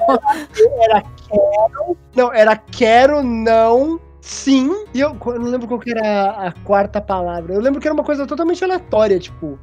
Era um bagulho muito aleatório. Eu sou Groot. Era tipo. Não. E o legal é que, tipo, nessa campanha, aí depois de um tempo, ele adquiriu. A, eles encontraram com o Tanató. E Tanató ensinou ele a falar. Não, não, e ele ficou bravo. Ele gostava de não saber falar. Ele ficou bravo. Ele, ele falou, mano, eu vou bater na Tanató, ela quer me fazer falar. Ele não dá não dá mano. Caramba, eu quero pegar aqui, ô vídeo, vídeo, vídeo. Eu quero poder só grimir e Ah, bater. acho que era aquele bárbaro machado de pedra, eu acho, né? Que tinha essa regra. Acho que uma, ele aprendia uma palavra por nível, se eu não me engano. Se, é, nossa, a ideia dele eu acho muito legal, essa coisa dele ser o bárbaro mais primal que todos, tipo, realmente das cavernas. Uma- nossa, tinha uma classe prestígio de bárbaro que eu lembro, mano, muito bom. Eu achei ela naquele Unnerfed Arcana do 3.5, que era um bárbaro da natureza. Ele conseguia, ele conseguia, ele andava com sementes nos bolsos e ele tinha uma habilidade de fazer, tipo, jogou a semente e plantou árvore. E tipo, por quê? Porque ele conseguia arrancar a árvore nos caras e pôr a árvore de volta. Mano, é, o 3.5 ele. Eu, eu acho o foi 3.5 muito, né? muito bom. Eu acho o 3.5 muito bom a partir do momento que tem a classe de prestígio que você vira uma árvore. Senhor Verdejante, eu amo essa classe, velho. Eu queria muito que tivesse algo assim em Tormenta. Pro druida. Não, tem, uma, não, tem uma classe de prestígio do Tormenta que toda vez que alguém fala vamos jogar Tormenta D20, eu falo, não vale o construto da tormenta. Porque. Não, não, não é nem porque a classe é roubada, a classe é roubada. Mas no livro tem um erro no BBA. Olha lá, nível 1, 1 de BBA, 2, 2, 3, 3, 4, 4, 5, 5, 6, 6, 7, 47. O BBA, a pessoa que foi digitar o 7 esbarrou o dedo no 4. E deixou passar. E a revisão passou, a revisão fechou o olho e mandou. Aí, no livro, mano, e eu tinha players que eram muito. Tá no livro, é oficial. Minha gente, tem errado aí na internet, gente. Não, não, aí, mano. Não, aí, tipo, mano, eu vou jogar com essa classe. Por quê? Porque eu preciso só de 14 níveis pra ter 54 de BBA. Quantas ações por turno isso me concede? Não, mano, para aí, gente, tá Eu doido. lembro disso, caraca. Porque esse livro, o Área de Tormenta, né? que você- Inclusive, eles, eles trouxeram essas regras depois pro Tormenta RPG mesmo, mas naquela outra, numa classe que saiu na Dragão. Na Dragon Slayer, aquela dos robôs gigantes e tal. Eles trouxeram meio que essa mecânica pro robô. Pra cada nível você ir upando o robô. Legal, legal. E agora no. E agora no. No, no Tormenta 20 a gente vai poder usar as classes de prestígio do RPG. Ou nem? Na- Eles falaram que vão pegar o. o- como é que é aquele conceito do, das, cla das classes de prestígio e transformar em poder, mas parece que agora a- o pré-requisito para as classes vai ser algo mais assim, tem que ter na sua história, além de ser algo, f- além de ser algo numérico, sabe? Ah, tanto de bônus.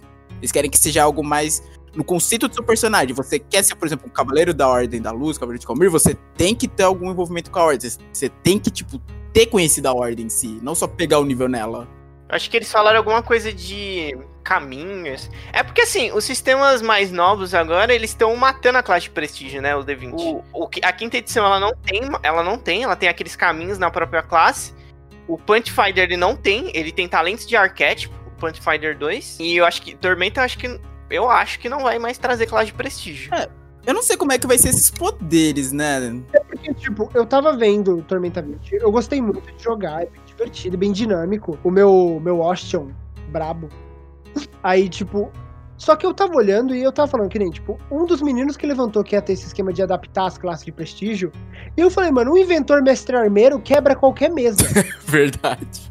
O Mestre Armeiro em Tormenta já era um negócio não, assustador. não, é sério. O inventor, não, o inventor mestre armeiro quebra qualquer mesa. É, eles vão...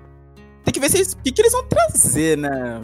Porque eles falaram que iam fazer um manual de conversão, né, mano? Mas. Ah, é verdade, ainda tem esse manual de conversão. Se não, vai é rolar, não. Porque que nem eu, a galera lá do grupo que joga comigo, a gente pegou no, no dia 1 do Tormenta 20, a gente pegou aquela recompensa que via tudo. A gente rateou e pegou. Então a gente só, só tá esperando vir. É, o. Só que eu, eu tenho muito medo, mano, de acontecer com o Tormenta 20 o que rolou com o Tormenta, com o Tormenta RPG no começo. Porque no começo do Tormenta RPG era tudo muito forte. Os players eram muito mais fortes que as coisas do livro. Muito. É, mas muito. aí você viu o livro? Você viu os Não, monstros vi, do não, eu livro? tomei, já, já tomei um pau, um pau pra Aham. Só que o meu, não, só que o meu medo é literalmente eu rolar, tipo, uma parada, uma parada que a galera, que a galera faça que quebre o jogo. É, porque o Tormenta RPG parece que ele. Parece que par- teve uma hora ali que pararam, não teve mais fi- fiscalização, né? É, virou loucura, algumas É. classes. Porque, tipo, o. Que nem. Todo mundo que joga RPG tem lá no fundo do coração um pouquinho de overplayer. Aí, aí a gente começa o quê? Principalmente que nem eu narro. Então eu tenho que fazer o quê? Eu tenho que pensar no overplayer antes dos players pra eu poder combater. Aí, foi que nem. Saiu o primeiro PDF do Tormenta 20. O 0. ponto não sei o quê. E aí tinha o lutador. E ele tinha aquela habilidade da voadora. E aí, em 5 minutos, eu vi. Você toca tudo em atletismo, pega o poder de dar bônus em atletismo, corre e dá uma voadora. No nível 2, eu conseguia dar 18 D6 de dano mais a minha com uma voadora. Nível 2. Mano, ele chegava na voadora brabíssima. aí Sabe quando fala que eu vou chegar na voadora? É desse jeito. Aí eles nerfaram, agora você só pode fazer a voadora limitado pelo seu nível. O que é bem, bem mais justo. Tipo, dado igual o número de. Mas, mano, tipo, é esse tipo de coisa que eu tenho medo. De, de alguma pessoa perceber alguma coisa na, na versão final, tá ligado? Quebre o jogo. Sei lá, assim, em Tormenta 20, a gente ainda tá jogando algumas mesas, tá bem no começo, tipo, quem tá jogando ainda tá bem nível baixo. Teve, só, teve aqui a da live, né, que a gente ou mais e tal. Mas eu não consigo, eu não eu tô achando ele um pouco mais livre nessa questão, tipo, eu tô conseguindo fazer um personagem mais do estilo que eu gostaria, que em Torment, que no TRPG seria muito mais difícil. Por exemplo, eu tô jogando, tava jogando aqui na live com o Anuar, o meu clérigo de Asgard. E eu sempre gostei da ideia dos clérigos de Asgard, aquela coisa mais dançarino do deserto, sabe? Tipo, roupas leves, cimitarra e tal. E eu queria fazer ele mais parqueiro. Uma coisa que em Tormento eu teria que, putz, ter meus níveis de clérigo, atrasar meus níveis de clérigo pra pegar uns níveis de guerreiro, pra ter uns talentos de combate mais rápido, pra eu ter, tipo, o que eu queria que ele fosse. E em T20 eu tô o quê? Acho que.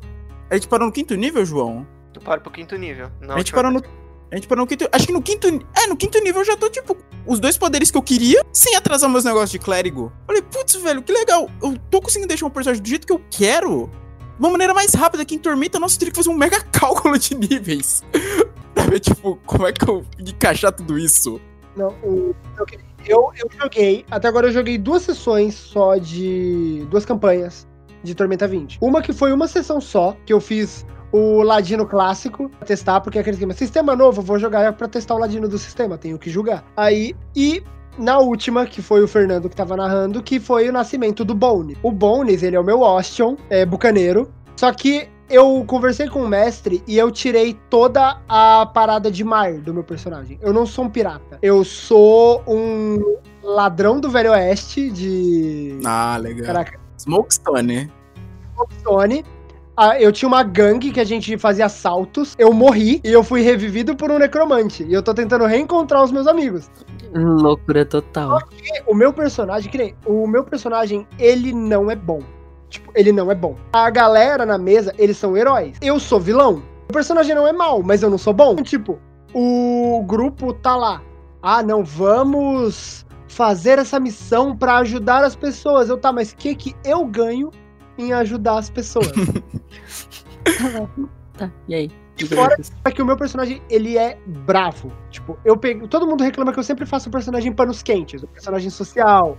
Personagem, não, gente, não vamos brigar, vem cá, vamos conversar. Abraço. Conciliador, conciliador. Aquele que é amigo de todo mundo. E aí eu fiz o bônus pra ser o, o total oposto disso. Primeiros 10 minutos da campanha eu arrumei uma treta.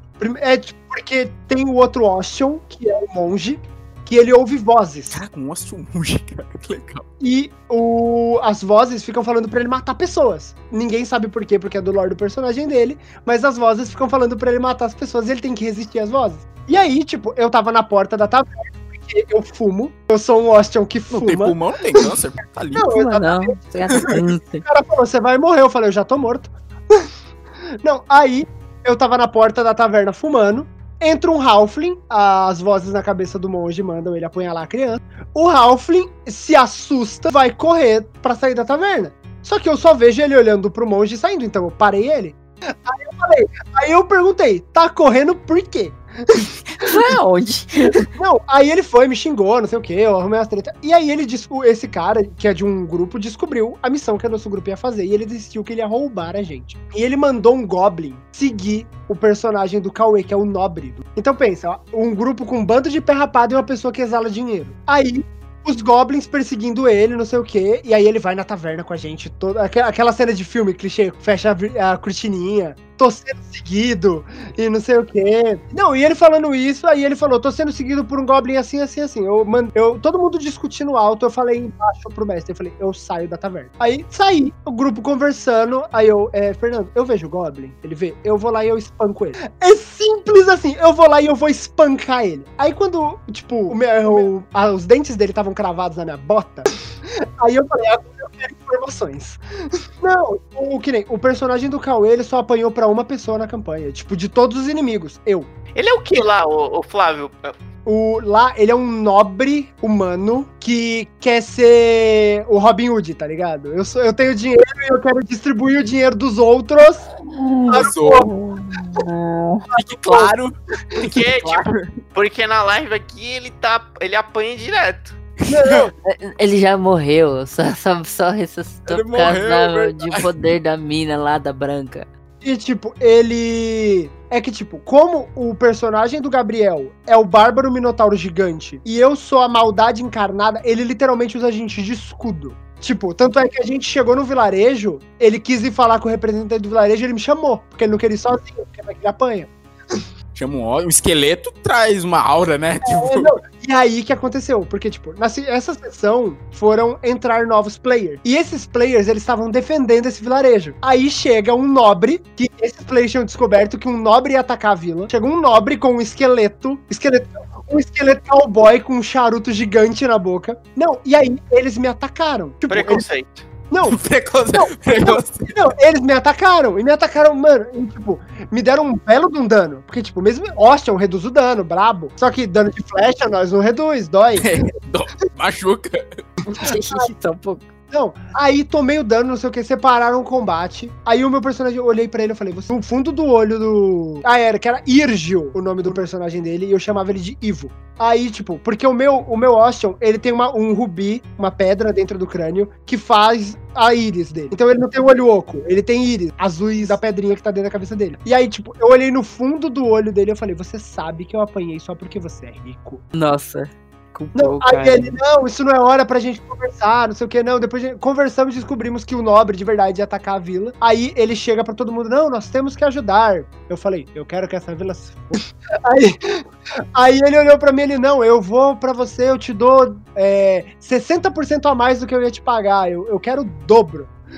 120, dá tudo. Aí ele falou, eu pago. Eu falei, beleza, vamos ajudar os inocentes. E... Aí a gente descobriu que esse nobre matava nós. Só assim, o, o Irjo, o Ivo, ser alvo. Todo mundo conversando e eu do lado dele assim.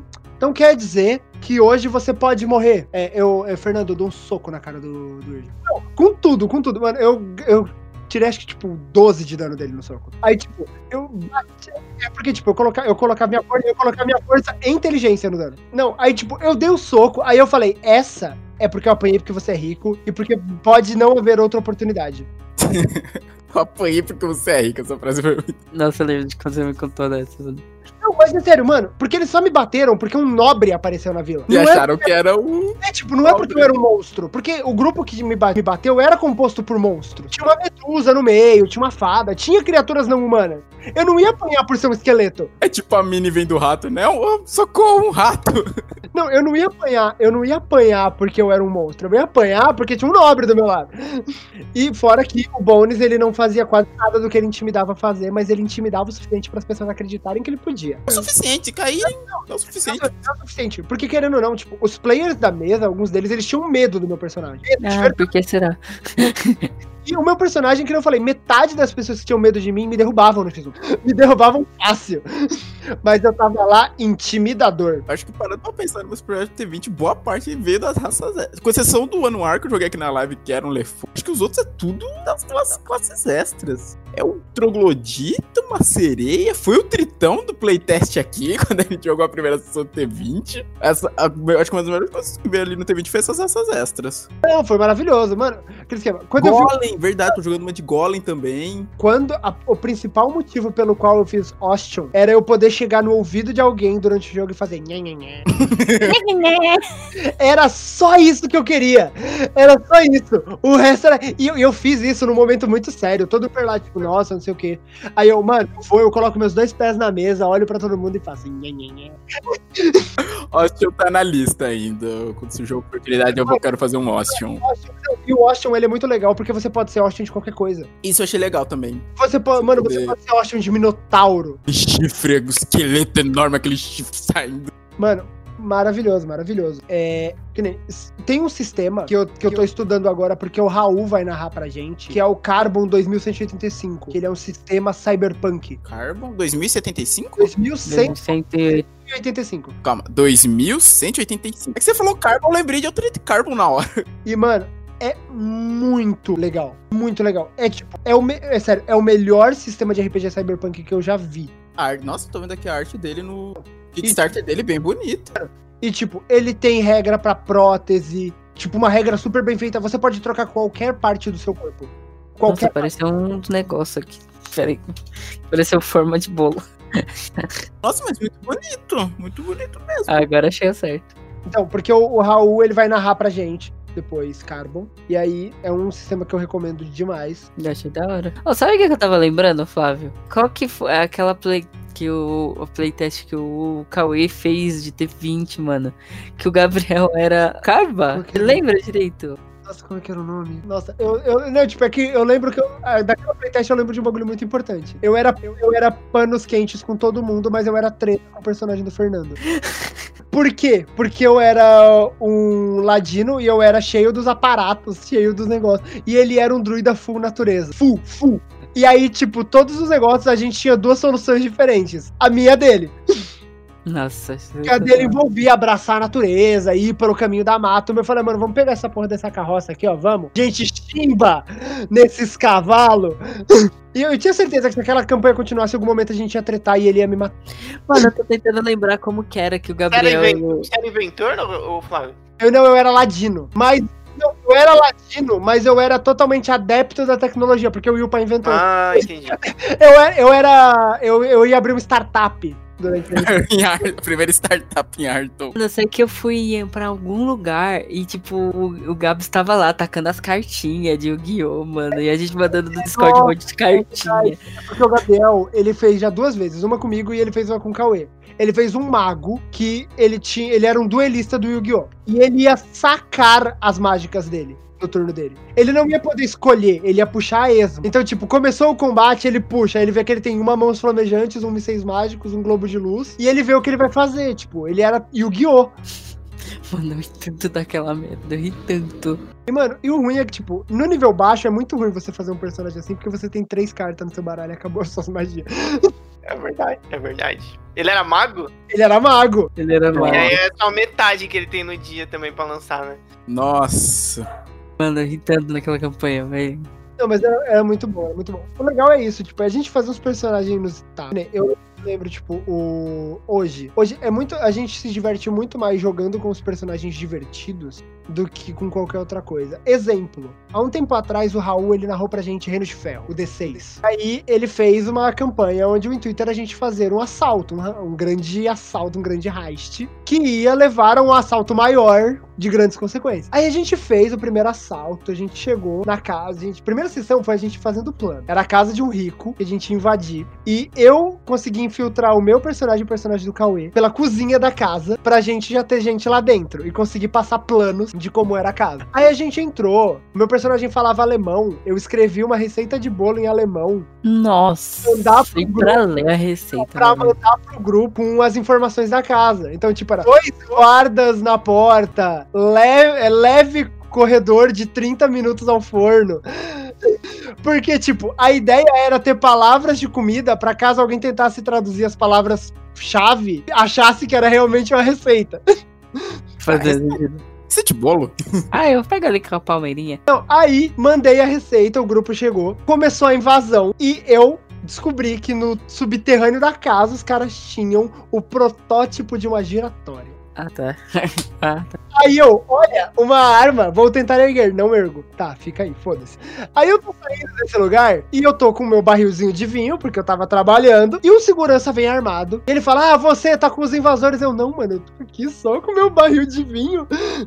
Deixa eu aqui com o meu barrilzinho. Aí ele atirou em mim. E em Reino de Ferro, um tiro pode muito te matar. Eu não morri porque o Raul foi muito de boa. O Raul quis me deixar vivo. Aí, tipo, eu no chão, a Larissa entra e mata o cara. Aí eu fiquei puto. Que eu falei, foi o que eu falei pra, pro personagem da Long Game. Eu falei, eu vou matar ele porque eles não confiaram em mim. Aí ela, mas você tá realmente com a gente? Eu, mas naquele momento eu não tava.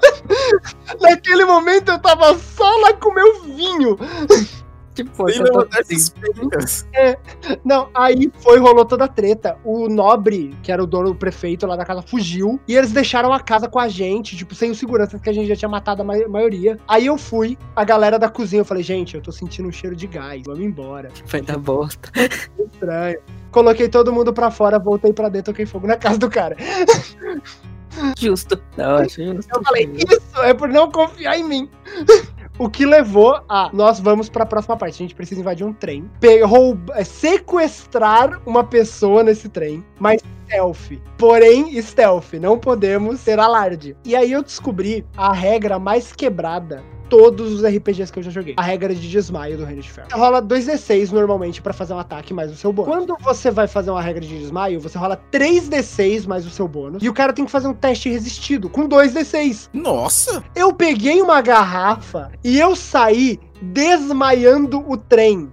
É, Desmaia, desmaia, desmaia, desmaia, Aqui, ó. desmaia, desmaia, desmaia, desmaia. Desmaia. Desmaia, louco, vai. Sério, os caras estavam no primeiro, no primeiro vagão, que era o vagão depois da locomotiva, que era o privativo. Da porta daquele vagão pra trás, todo mundo desmaiado. Caraca. Nem Mano. Fora que tinha o personagem do Fernando, que ele tinha pernas é, mecânicas, que a perna dele causava mais dano que um tiro. Meu Deus. Era Camille. Mano, LoL, não, né? era É, bem isso. realmente, ele chutava a pessoa, ele transformava a pessoa numa tornozeleira. Nossa. Meu Deus, mano, que criatividade, cara. Não, e fora que, mano, esse, esse RPG foi muito bom. Porque, tipo, os nossos personagens, eles eram o quê? Um bando de fudido. Não, porque na história do jogo é, a gente era fugitivo de fábrica que decidiu ganhar a vida com roubo pra conseguir sobreviver. Então, tipo, era todo mundo ruim. E aí, tipo, começou, vai começar o tiroteio, beleza. Oh, meu Deus, tiroteio. Eu, eu entro no, no cômodo com, roupa de funcionário. Nossa, temos um problema. Eu tô perto do cara, tô, agora eu vou esfaquear ele. é isso. Era só o sangue ruim. Era o sangue ruim do topo ao fundo. E, e, e aí o Raul agora vai narrar pra gente a Cyberpunk. A gente falou, você só tá levando essa galera pro futuro, você sabe, né? É o mesmo grupo ruim. É o mesmo grupo ruim. Só que, Vai dar muito ruim de novo. só que com- agora com apetrechos. Mais, mais apetrechos, né? Pô, já tem um maluco com a perna mecânica. Não, é que, tipo, como era steampunk, tinha a galera que tinha os implantes. E foi muito bom que ele che- o cara chegou pra mim ali. Você quer pôr um implante ou não? Meu corpo é um templo.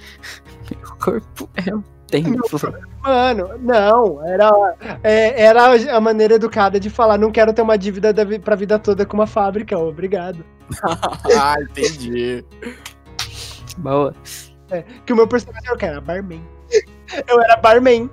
Por isso que eu usava a arma, a garrafa como arma. Você sabia como ela funcionava, né? Sabia eu sabia como ela acertar. Falar bar. Não, tanto é que, tipo, a, garrafa, a primeira garrafa que eu usei, ela quebrou na segunda pessoa. Aí a segunda garrafa que eu usei, ela durou o RPG inteiro.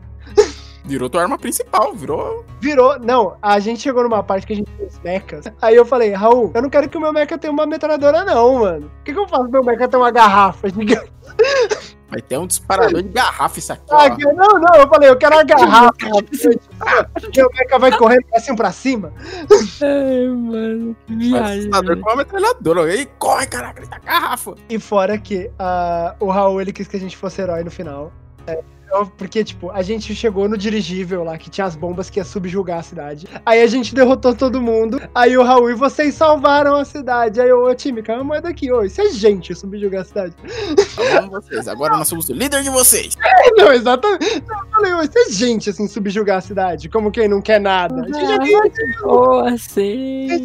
Não, e fora que tinha a vilã, ela, ela tinha a skin da Tilda Swindon, tá ligado? Nossa, Então, tipo- vilão de respeito aí, caraca. Não, vila de, vila de respeito. Só que o problema dessa vila de respeito é que a gente já não tinha mais nada a perder. Não tem nada pra Ela. É super intimidador, só que a gente tava, mano, abre essa porta pra gente matar você logo. Vai, meu parça. Ah, não quero mais perder Não. tempo, não. Aí, tipo, é, a gente entrou no lugar, o. É, o Jax Demoles, que era o nosso piloto, tentou pilotar o dirigível pra não soltar as bombas. Enquanto isso, o personagem do Gabriel foi matar um cara, que era do lore dele, e eu fui bater um papo com a Tilda. Eu, então. Então, você sabe que você já morreu. Pode ser rápido e indolor. Ou pode ser demorado doído. Você, você escolhe. Não, aí ela, não, vocês já perderam, não sei o que. Ah, ela escolheu demorado e doído. Ah, agora tudo faz sentido. Mano, é sério, o, o Raul, ele, na, ele, tipo, a primeira campanha de RPG que ele narrou, ele narrou muito bem. Só que a gente era, a gente já é, que eu falei, a gente já é velho de casa. Então, tipo, o, o vilão chegar, quando ele já perdeu com o discurso de eu vou ganhar, não pega mais a gente. A gente já sabia que perdido. Ai, tá manjado já, tá manjado. Porque, tipo, ela chegou, não, esse dirigível vai soltar todas as bombas e a cidade inteira vai morrer. Eu falei, da hora, a gente tá aqui. É pra gente é ganhar ou ganhar. Se a gente conseguir impedir o dirigível de explodir, a gente tem bomba pra próxima missão. A gente tem, a gente tem um lote. Não, eu literalmente falei, se você explodir a cidade, a gente tem um lote inteiro, país vazio, que a gente pode pôr plaquinha e vender como imobiliária.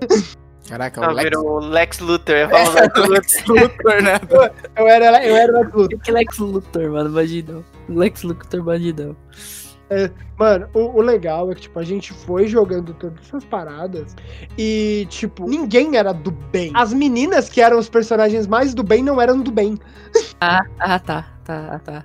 Ah, tá. Começou a luta final, os caras começaram a atacar os inocentes as meninas foram ajudar. Eu falei, ah, é a vida. Pelo menos não estão atirando em mim. Vou continuar, Ah, tá. Até quando. vou continuar aqui pra matar os caras. ó, ô Flávio, você, você tá mostrando uma dinâmica boa de se jogar com, com vilões, assim, um, anti-heróis, vilões. Porque a galera, geralmente, quando ela, ela vai jogar com vilões, ela acha que ela tem que sair matando. Não, não, não. A gente superou, a gente superou essa, a gente superou essa. Rolou, essa rolou. Essa campanha de vilões rolou. Há muito atrás, o meu irmão, ele decidiu narrar uma campanha de RPG. Aí ele chegou pra um grupo seleto, acho que eram cinco, cinco players só. Ele falou, mano, faz os personagens nível 10. Não tem ajuste, mas vocês podem ser o que vocês quiserem. Faz, vocês vão ser do mal. Aí a gente, pô, dragão. Não, eu era. Eu peguei o arquétipo do meu dragão. Aí eu peguei o Draconomicon e eu peguei aquele arquétipo de dragão completo. Então eu podia virar um dragão. Caraca, é verdade isso, né? No Draconômico, você virou dragão. Tipo, eu era, não, eu era ridiculamente forte, eu tinha tipo 60 e poucos de força. Aí o Gabriel ele era gigante da montanha, que conseguia alternar tamanho pra entrar em lugar pequeno. O personagem do Cauê, o Cauê ele olhou pra gente e falou: Gente, eu vou ser bardo. Do nada. Você Todo bardo. mundo! Ela gosta de bardos, né? Mano, o Cauê, eu acho que dane-se. A máquina de matar, ele olhou pra gente: Bardo. É, pro Cauê, tipo, dane-se, bardo. É isso apenas. Que jogou com a gente, ele fez um lit. Então, tipo, tipo, o a gente. do Hora de Aventura. É, mas, mas, o pior é que não tá tão longe. É, o Lich do Hora de Aventura é bem o que o Lich do D&D. que não tá tão longe. Então, aí, tipo, a, a gente foi. E começou a primeira sessão. Primeira sessão a gente não sabia ser do mal, a gente queria ser herói.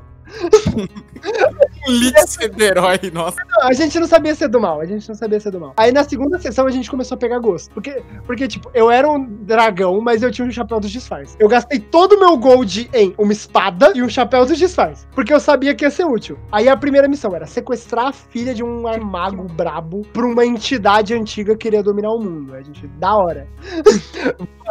Aí a gente foi. Aí, mano, a gente fazendo plano, olha, a gente vai entrar stealth porque a gente não quer matar ninguém. Aí dá uns 5 segundos, ah, é, a gente é mal, a gente quer matar ele.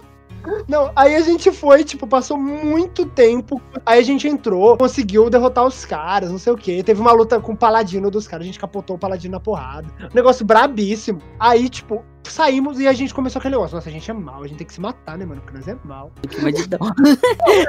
Porque nós é mal, mano, a gente tem que se matar, né? A gente é mal. Não, não faz sentido a gente tá aqui de boa, a gente é mal. Não, aí, segunda sessão, rolou a primeira treta entre a gente. Aí, acabou em... A gente percebeu que a gente podia se matar todo mundo ao mesmo tempo, tá ligado?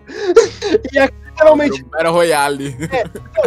bater, ia literalmente ser o resta um. Aí a gente... Aí a gente falou, olha, vamos fazer assim, ó, a gente é do mal, mas a gente se gosta. Não precisa nem se gostar, mas vamos completar a missão. A gente se atura. Os vilões, os vilões também podem amar, gente. Não, não. Aí, tipo, a gente começou a fazer isso. E aí as coisas começaram a dar certo. Porque, tipo, quando a gente criou essa consciência de que, tipo, mesmo a gente sendo mal, a gente era grupo, a gente começou a ter o- as ações em conjunto. Porque, por exemplo, o, o Cauê, ele chamava a atenção dos caras como bardo. Os caras iam pra cima dele, porque ele tava lá tocando música. Aí eu literalmente me transformava em dragão. O Gabriel me pegava pela cauda, que ele era gigante, e ele batia comigo nos caras. E a minha redução de dano era alta o suficiente pra eu não levar. Você era uma massa pra ele, né? Pegava- E, tipo, a gente, literalmente, eu ficava, tipo, quando a gente terminou essa campanha, porque cada sessão, o Felipe falou que a gente ia upar cinco níveis. Nossa senhora. Então, tipo, a cada sessão a gente ia ficando ridiculamente mais forte. A campanha teve só quatro sessões. Aí chegou no final, o. Eu era um dragão prismático, que eu peguei todos os bagulhos do Draconomicon pra virar dragão. E aí eu consegui pegar o nível de requisito pra virar dragão prismático. O Gabriel, ele tinha virado uma entidade das areias, que é um tipo de gigante muito brabo do, do Eberron. Que, tipo, é muito forte, muito forte e tem redução a quase tudo. O Vitor tinha virado um Dracolite. Uou, legal. E o Cauê, eu tinha, como eu tinha avançado, eu agraciei o Cauê e o Cauê também tinha virado um dragão. Não, eu pensei que ele tinha ganhado o M. Porque ele era só. Ele tinha ganhado um M, é isso. É, porque, tipo, todo mundo monstrão e o cara, eu sou um bardo. Ele ganhou um M no final. É isso. Não, e o legal é que tipo, o Cauê, ele tava literalmente, mano, é, ele, a sensação do meu personagem aqui é incrível. Como assim? Vocês são máquinas de destruição em massa e eu sou um bardo. Eu tô aqui tocando um bandolim maneiro. O melhor de tudo foi uma vez que o Gabriel acertou o maluco por causa do 1 de bônus do esperar do Cauê. Não, ele, mano, o. Tirei, acho que foi cento e poucos. Aí o cara, ele tem a defesa não sei quanto, não sei quanto. Você errou por um. Aí o Cauê, eu venho aqui falar que eu tô esperando coragem desde o primeiro. Então ele tem esse um de bônus, ele acertou. Vai se ferrar. Mano, pior que eu lembro agora, quando a gente, eu, quando eu fui chamar o Cauê pra jogar o nosso RPG, eu falei, Cauê, quer jogar RPG? Ele, eu vou ser bardo. Bardo, bardo e, E bardo. bardo. Ai, mano, eu Não, é que isso. agora talvez no Tormenta 20 ele mude, porque o que ele gosta de fazer como bardo, o nobre faz muito mais. Tipo, a- o roleplay que o Cauê gosta de fazer como bardo, o nobre é muito mais atra- atrativo. A gente tava conversando sobre isso. Só que aí ele perde as magias e o tocar um bandolim brabo. O, o, o Cauê, ele teve seus momentos na nossa última sessão. Ele deu muito dano, porque eles, eles enfrentaram o boss da aventura, que era um dragão a vapor. Ele deu bastante dano com o despedaçar. Não só, no, não só no boss, naquele golem que eu acordei no banheiro também. acordou agora no banheiro. É, mas a porta ele tava lá. Fazer o quê? o Cauê, ele teve uma, uma situação que foi incrível. Eu acho que ganhou a, a sessão, ela ali foi o ápice. Que o Matheus, o Matheus só tava, tava sem pontos de mana e só tinha um arco. E o arco dele era muito fraco pra, pra acertar o dragão. Não que ele acertasse, ele, eu acho que ele nem ia dar Dano era mínimo, meu dano. Aí, o- é, aí o, o- ele falou assim, aí o Matheus pegou e falou, ah, eu vou rolar, porque tem a chance de cair um 20. E ele rolou. Enquanto ele estava rolando, o Caio falou, as chances de cair um é igual a de cair um 20. Caiu um. Sim, sim. Então, Sim. Na frase. Mano, e foi um time perfeito, foi perfeito. Pensamento perfeito. é por essas eon, o Cauê ele aprendeu isso comigo. É, é, um negócio que os players. é, a vantagem de estar jogando pelo Discord é que eles não podem me bater. É, porque sempre que tá num momento de tensão, que eu preciso que eles rolem alguma coisa muito importante, eu falo: olha, só não pode tirar um, tá? Toda vez que eu falo isso, o um ele fala: calma aí, eu tô indo, cara. Tá, tá, o, o Flávio e o, o, D, o resultado 1 no D20 correndo a 80 km por hora um do lado do outro. Mano, é sério, tipo, o... a quantidade de vezes que eu falei isso e as pessoas tiraram um em seguida é muito grande. Ah, lembrei de uma história muito boa. Eu tava narrando uma campanha onde o grupo tava lutando contra uma samurai full Yajutsu. Full Yajutsu, a habilidade do Aventuras Orientais. O seu primeiro saque no turno, você rola a perícia e a foca em Yajutsu. Pra cada cinco, você adiciona um D6 no seu dano se você acertar. Só que é só no primeiro saque do, do combate. Tipo, e beleza, não sei o que. Ela full Yajutsu, ela tinha muito bônus, muito bônus. E o grupo, todo mundo que ela sacava, ela derrubava, que era muito dano. E aí o grupo Ela esquiou pra ser um golpe só, né? Tipo, sacou, matou, próximo. E aí o grupo foi, preparou, fez magia e fez uma arma colossal pro meio licantropo e não sei o que. E tipo, era, ele vai bater primeiro. Se ele acertar ela, ela morre. era isso. Ele vai bater, ele vai acertar e ela vai morrer. É isso. Aí, não. Todo mundo fez um monte de bônus dele. Eu acerto ela com tudo. Dois menos eu erro. Eu olhei no olho, você vai tirar dois. Ele, não, não vou, não sei o que. Dois. Não deveria ter falado isso, que ele quase quis jogar. ficaram tipo uns 5 minutos olhando pro dado. Aí eu fui, eu peguei o dado e falei, agora é o turno dela, né? Putz, e ele caiu. Mano, foi muito, foi muito engraçado, velho. A cara de todo mundo olhando, tipo, é, né? É a vida. complicado. É complicado. É porque é, esse, é, esse sistema, acho que principalmente o 3.5, Tormento PG também. Chega um momento que quem ganha iniciativa, se acertar, Ganha. ganha, né? Mano, mas é tipo, é. DD, que nem. Eu, eu já falei, DD 3.5. O momento mais legal de você jogar DD 3.5 é do nível 5 até o nível 12. É o momento em que o 3.5 não importa o que você fizer, tá balanceado. Não importa o que você tentar fazer no seu personagem. Do nível 5 ao nível 12 ele tá balanceado. Antes disso ele é muito fraco, depois disso ele é muito forte. Não importa. A não ser que você jogue de duelista, porque duelista é ruim do nível 1 ao nível 20. Aí não tem conversa.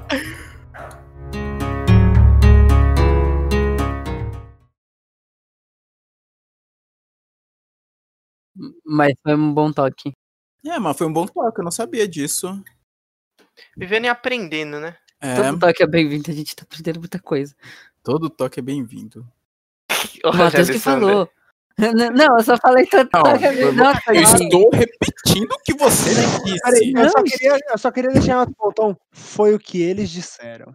Foi o que eles disseram.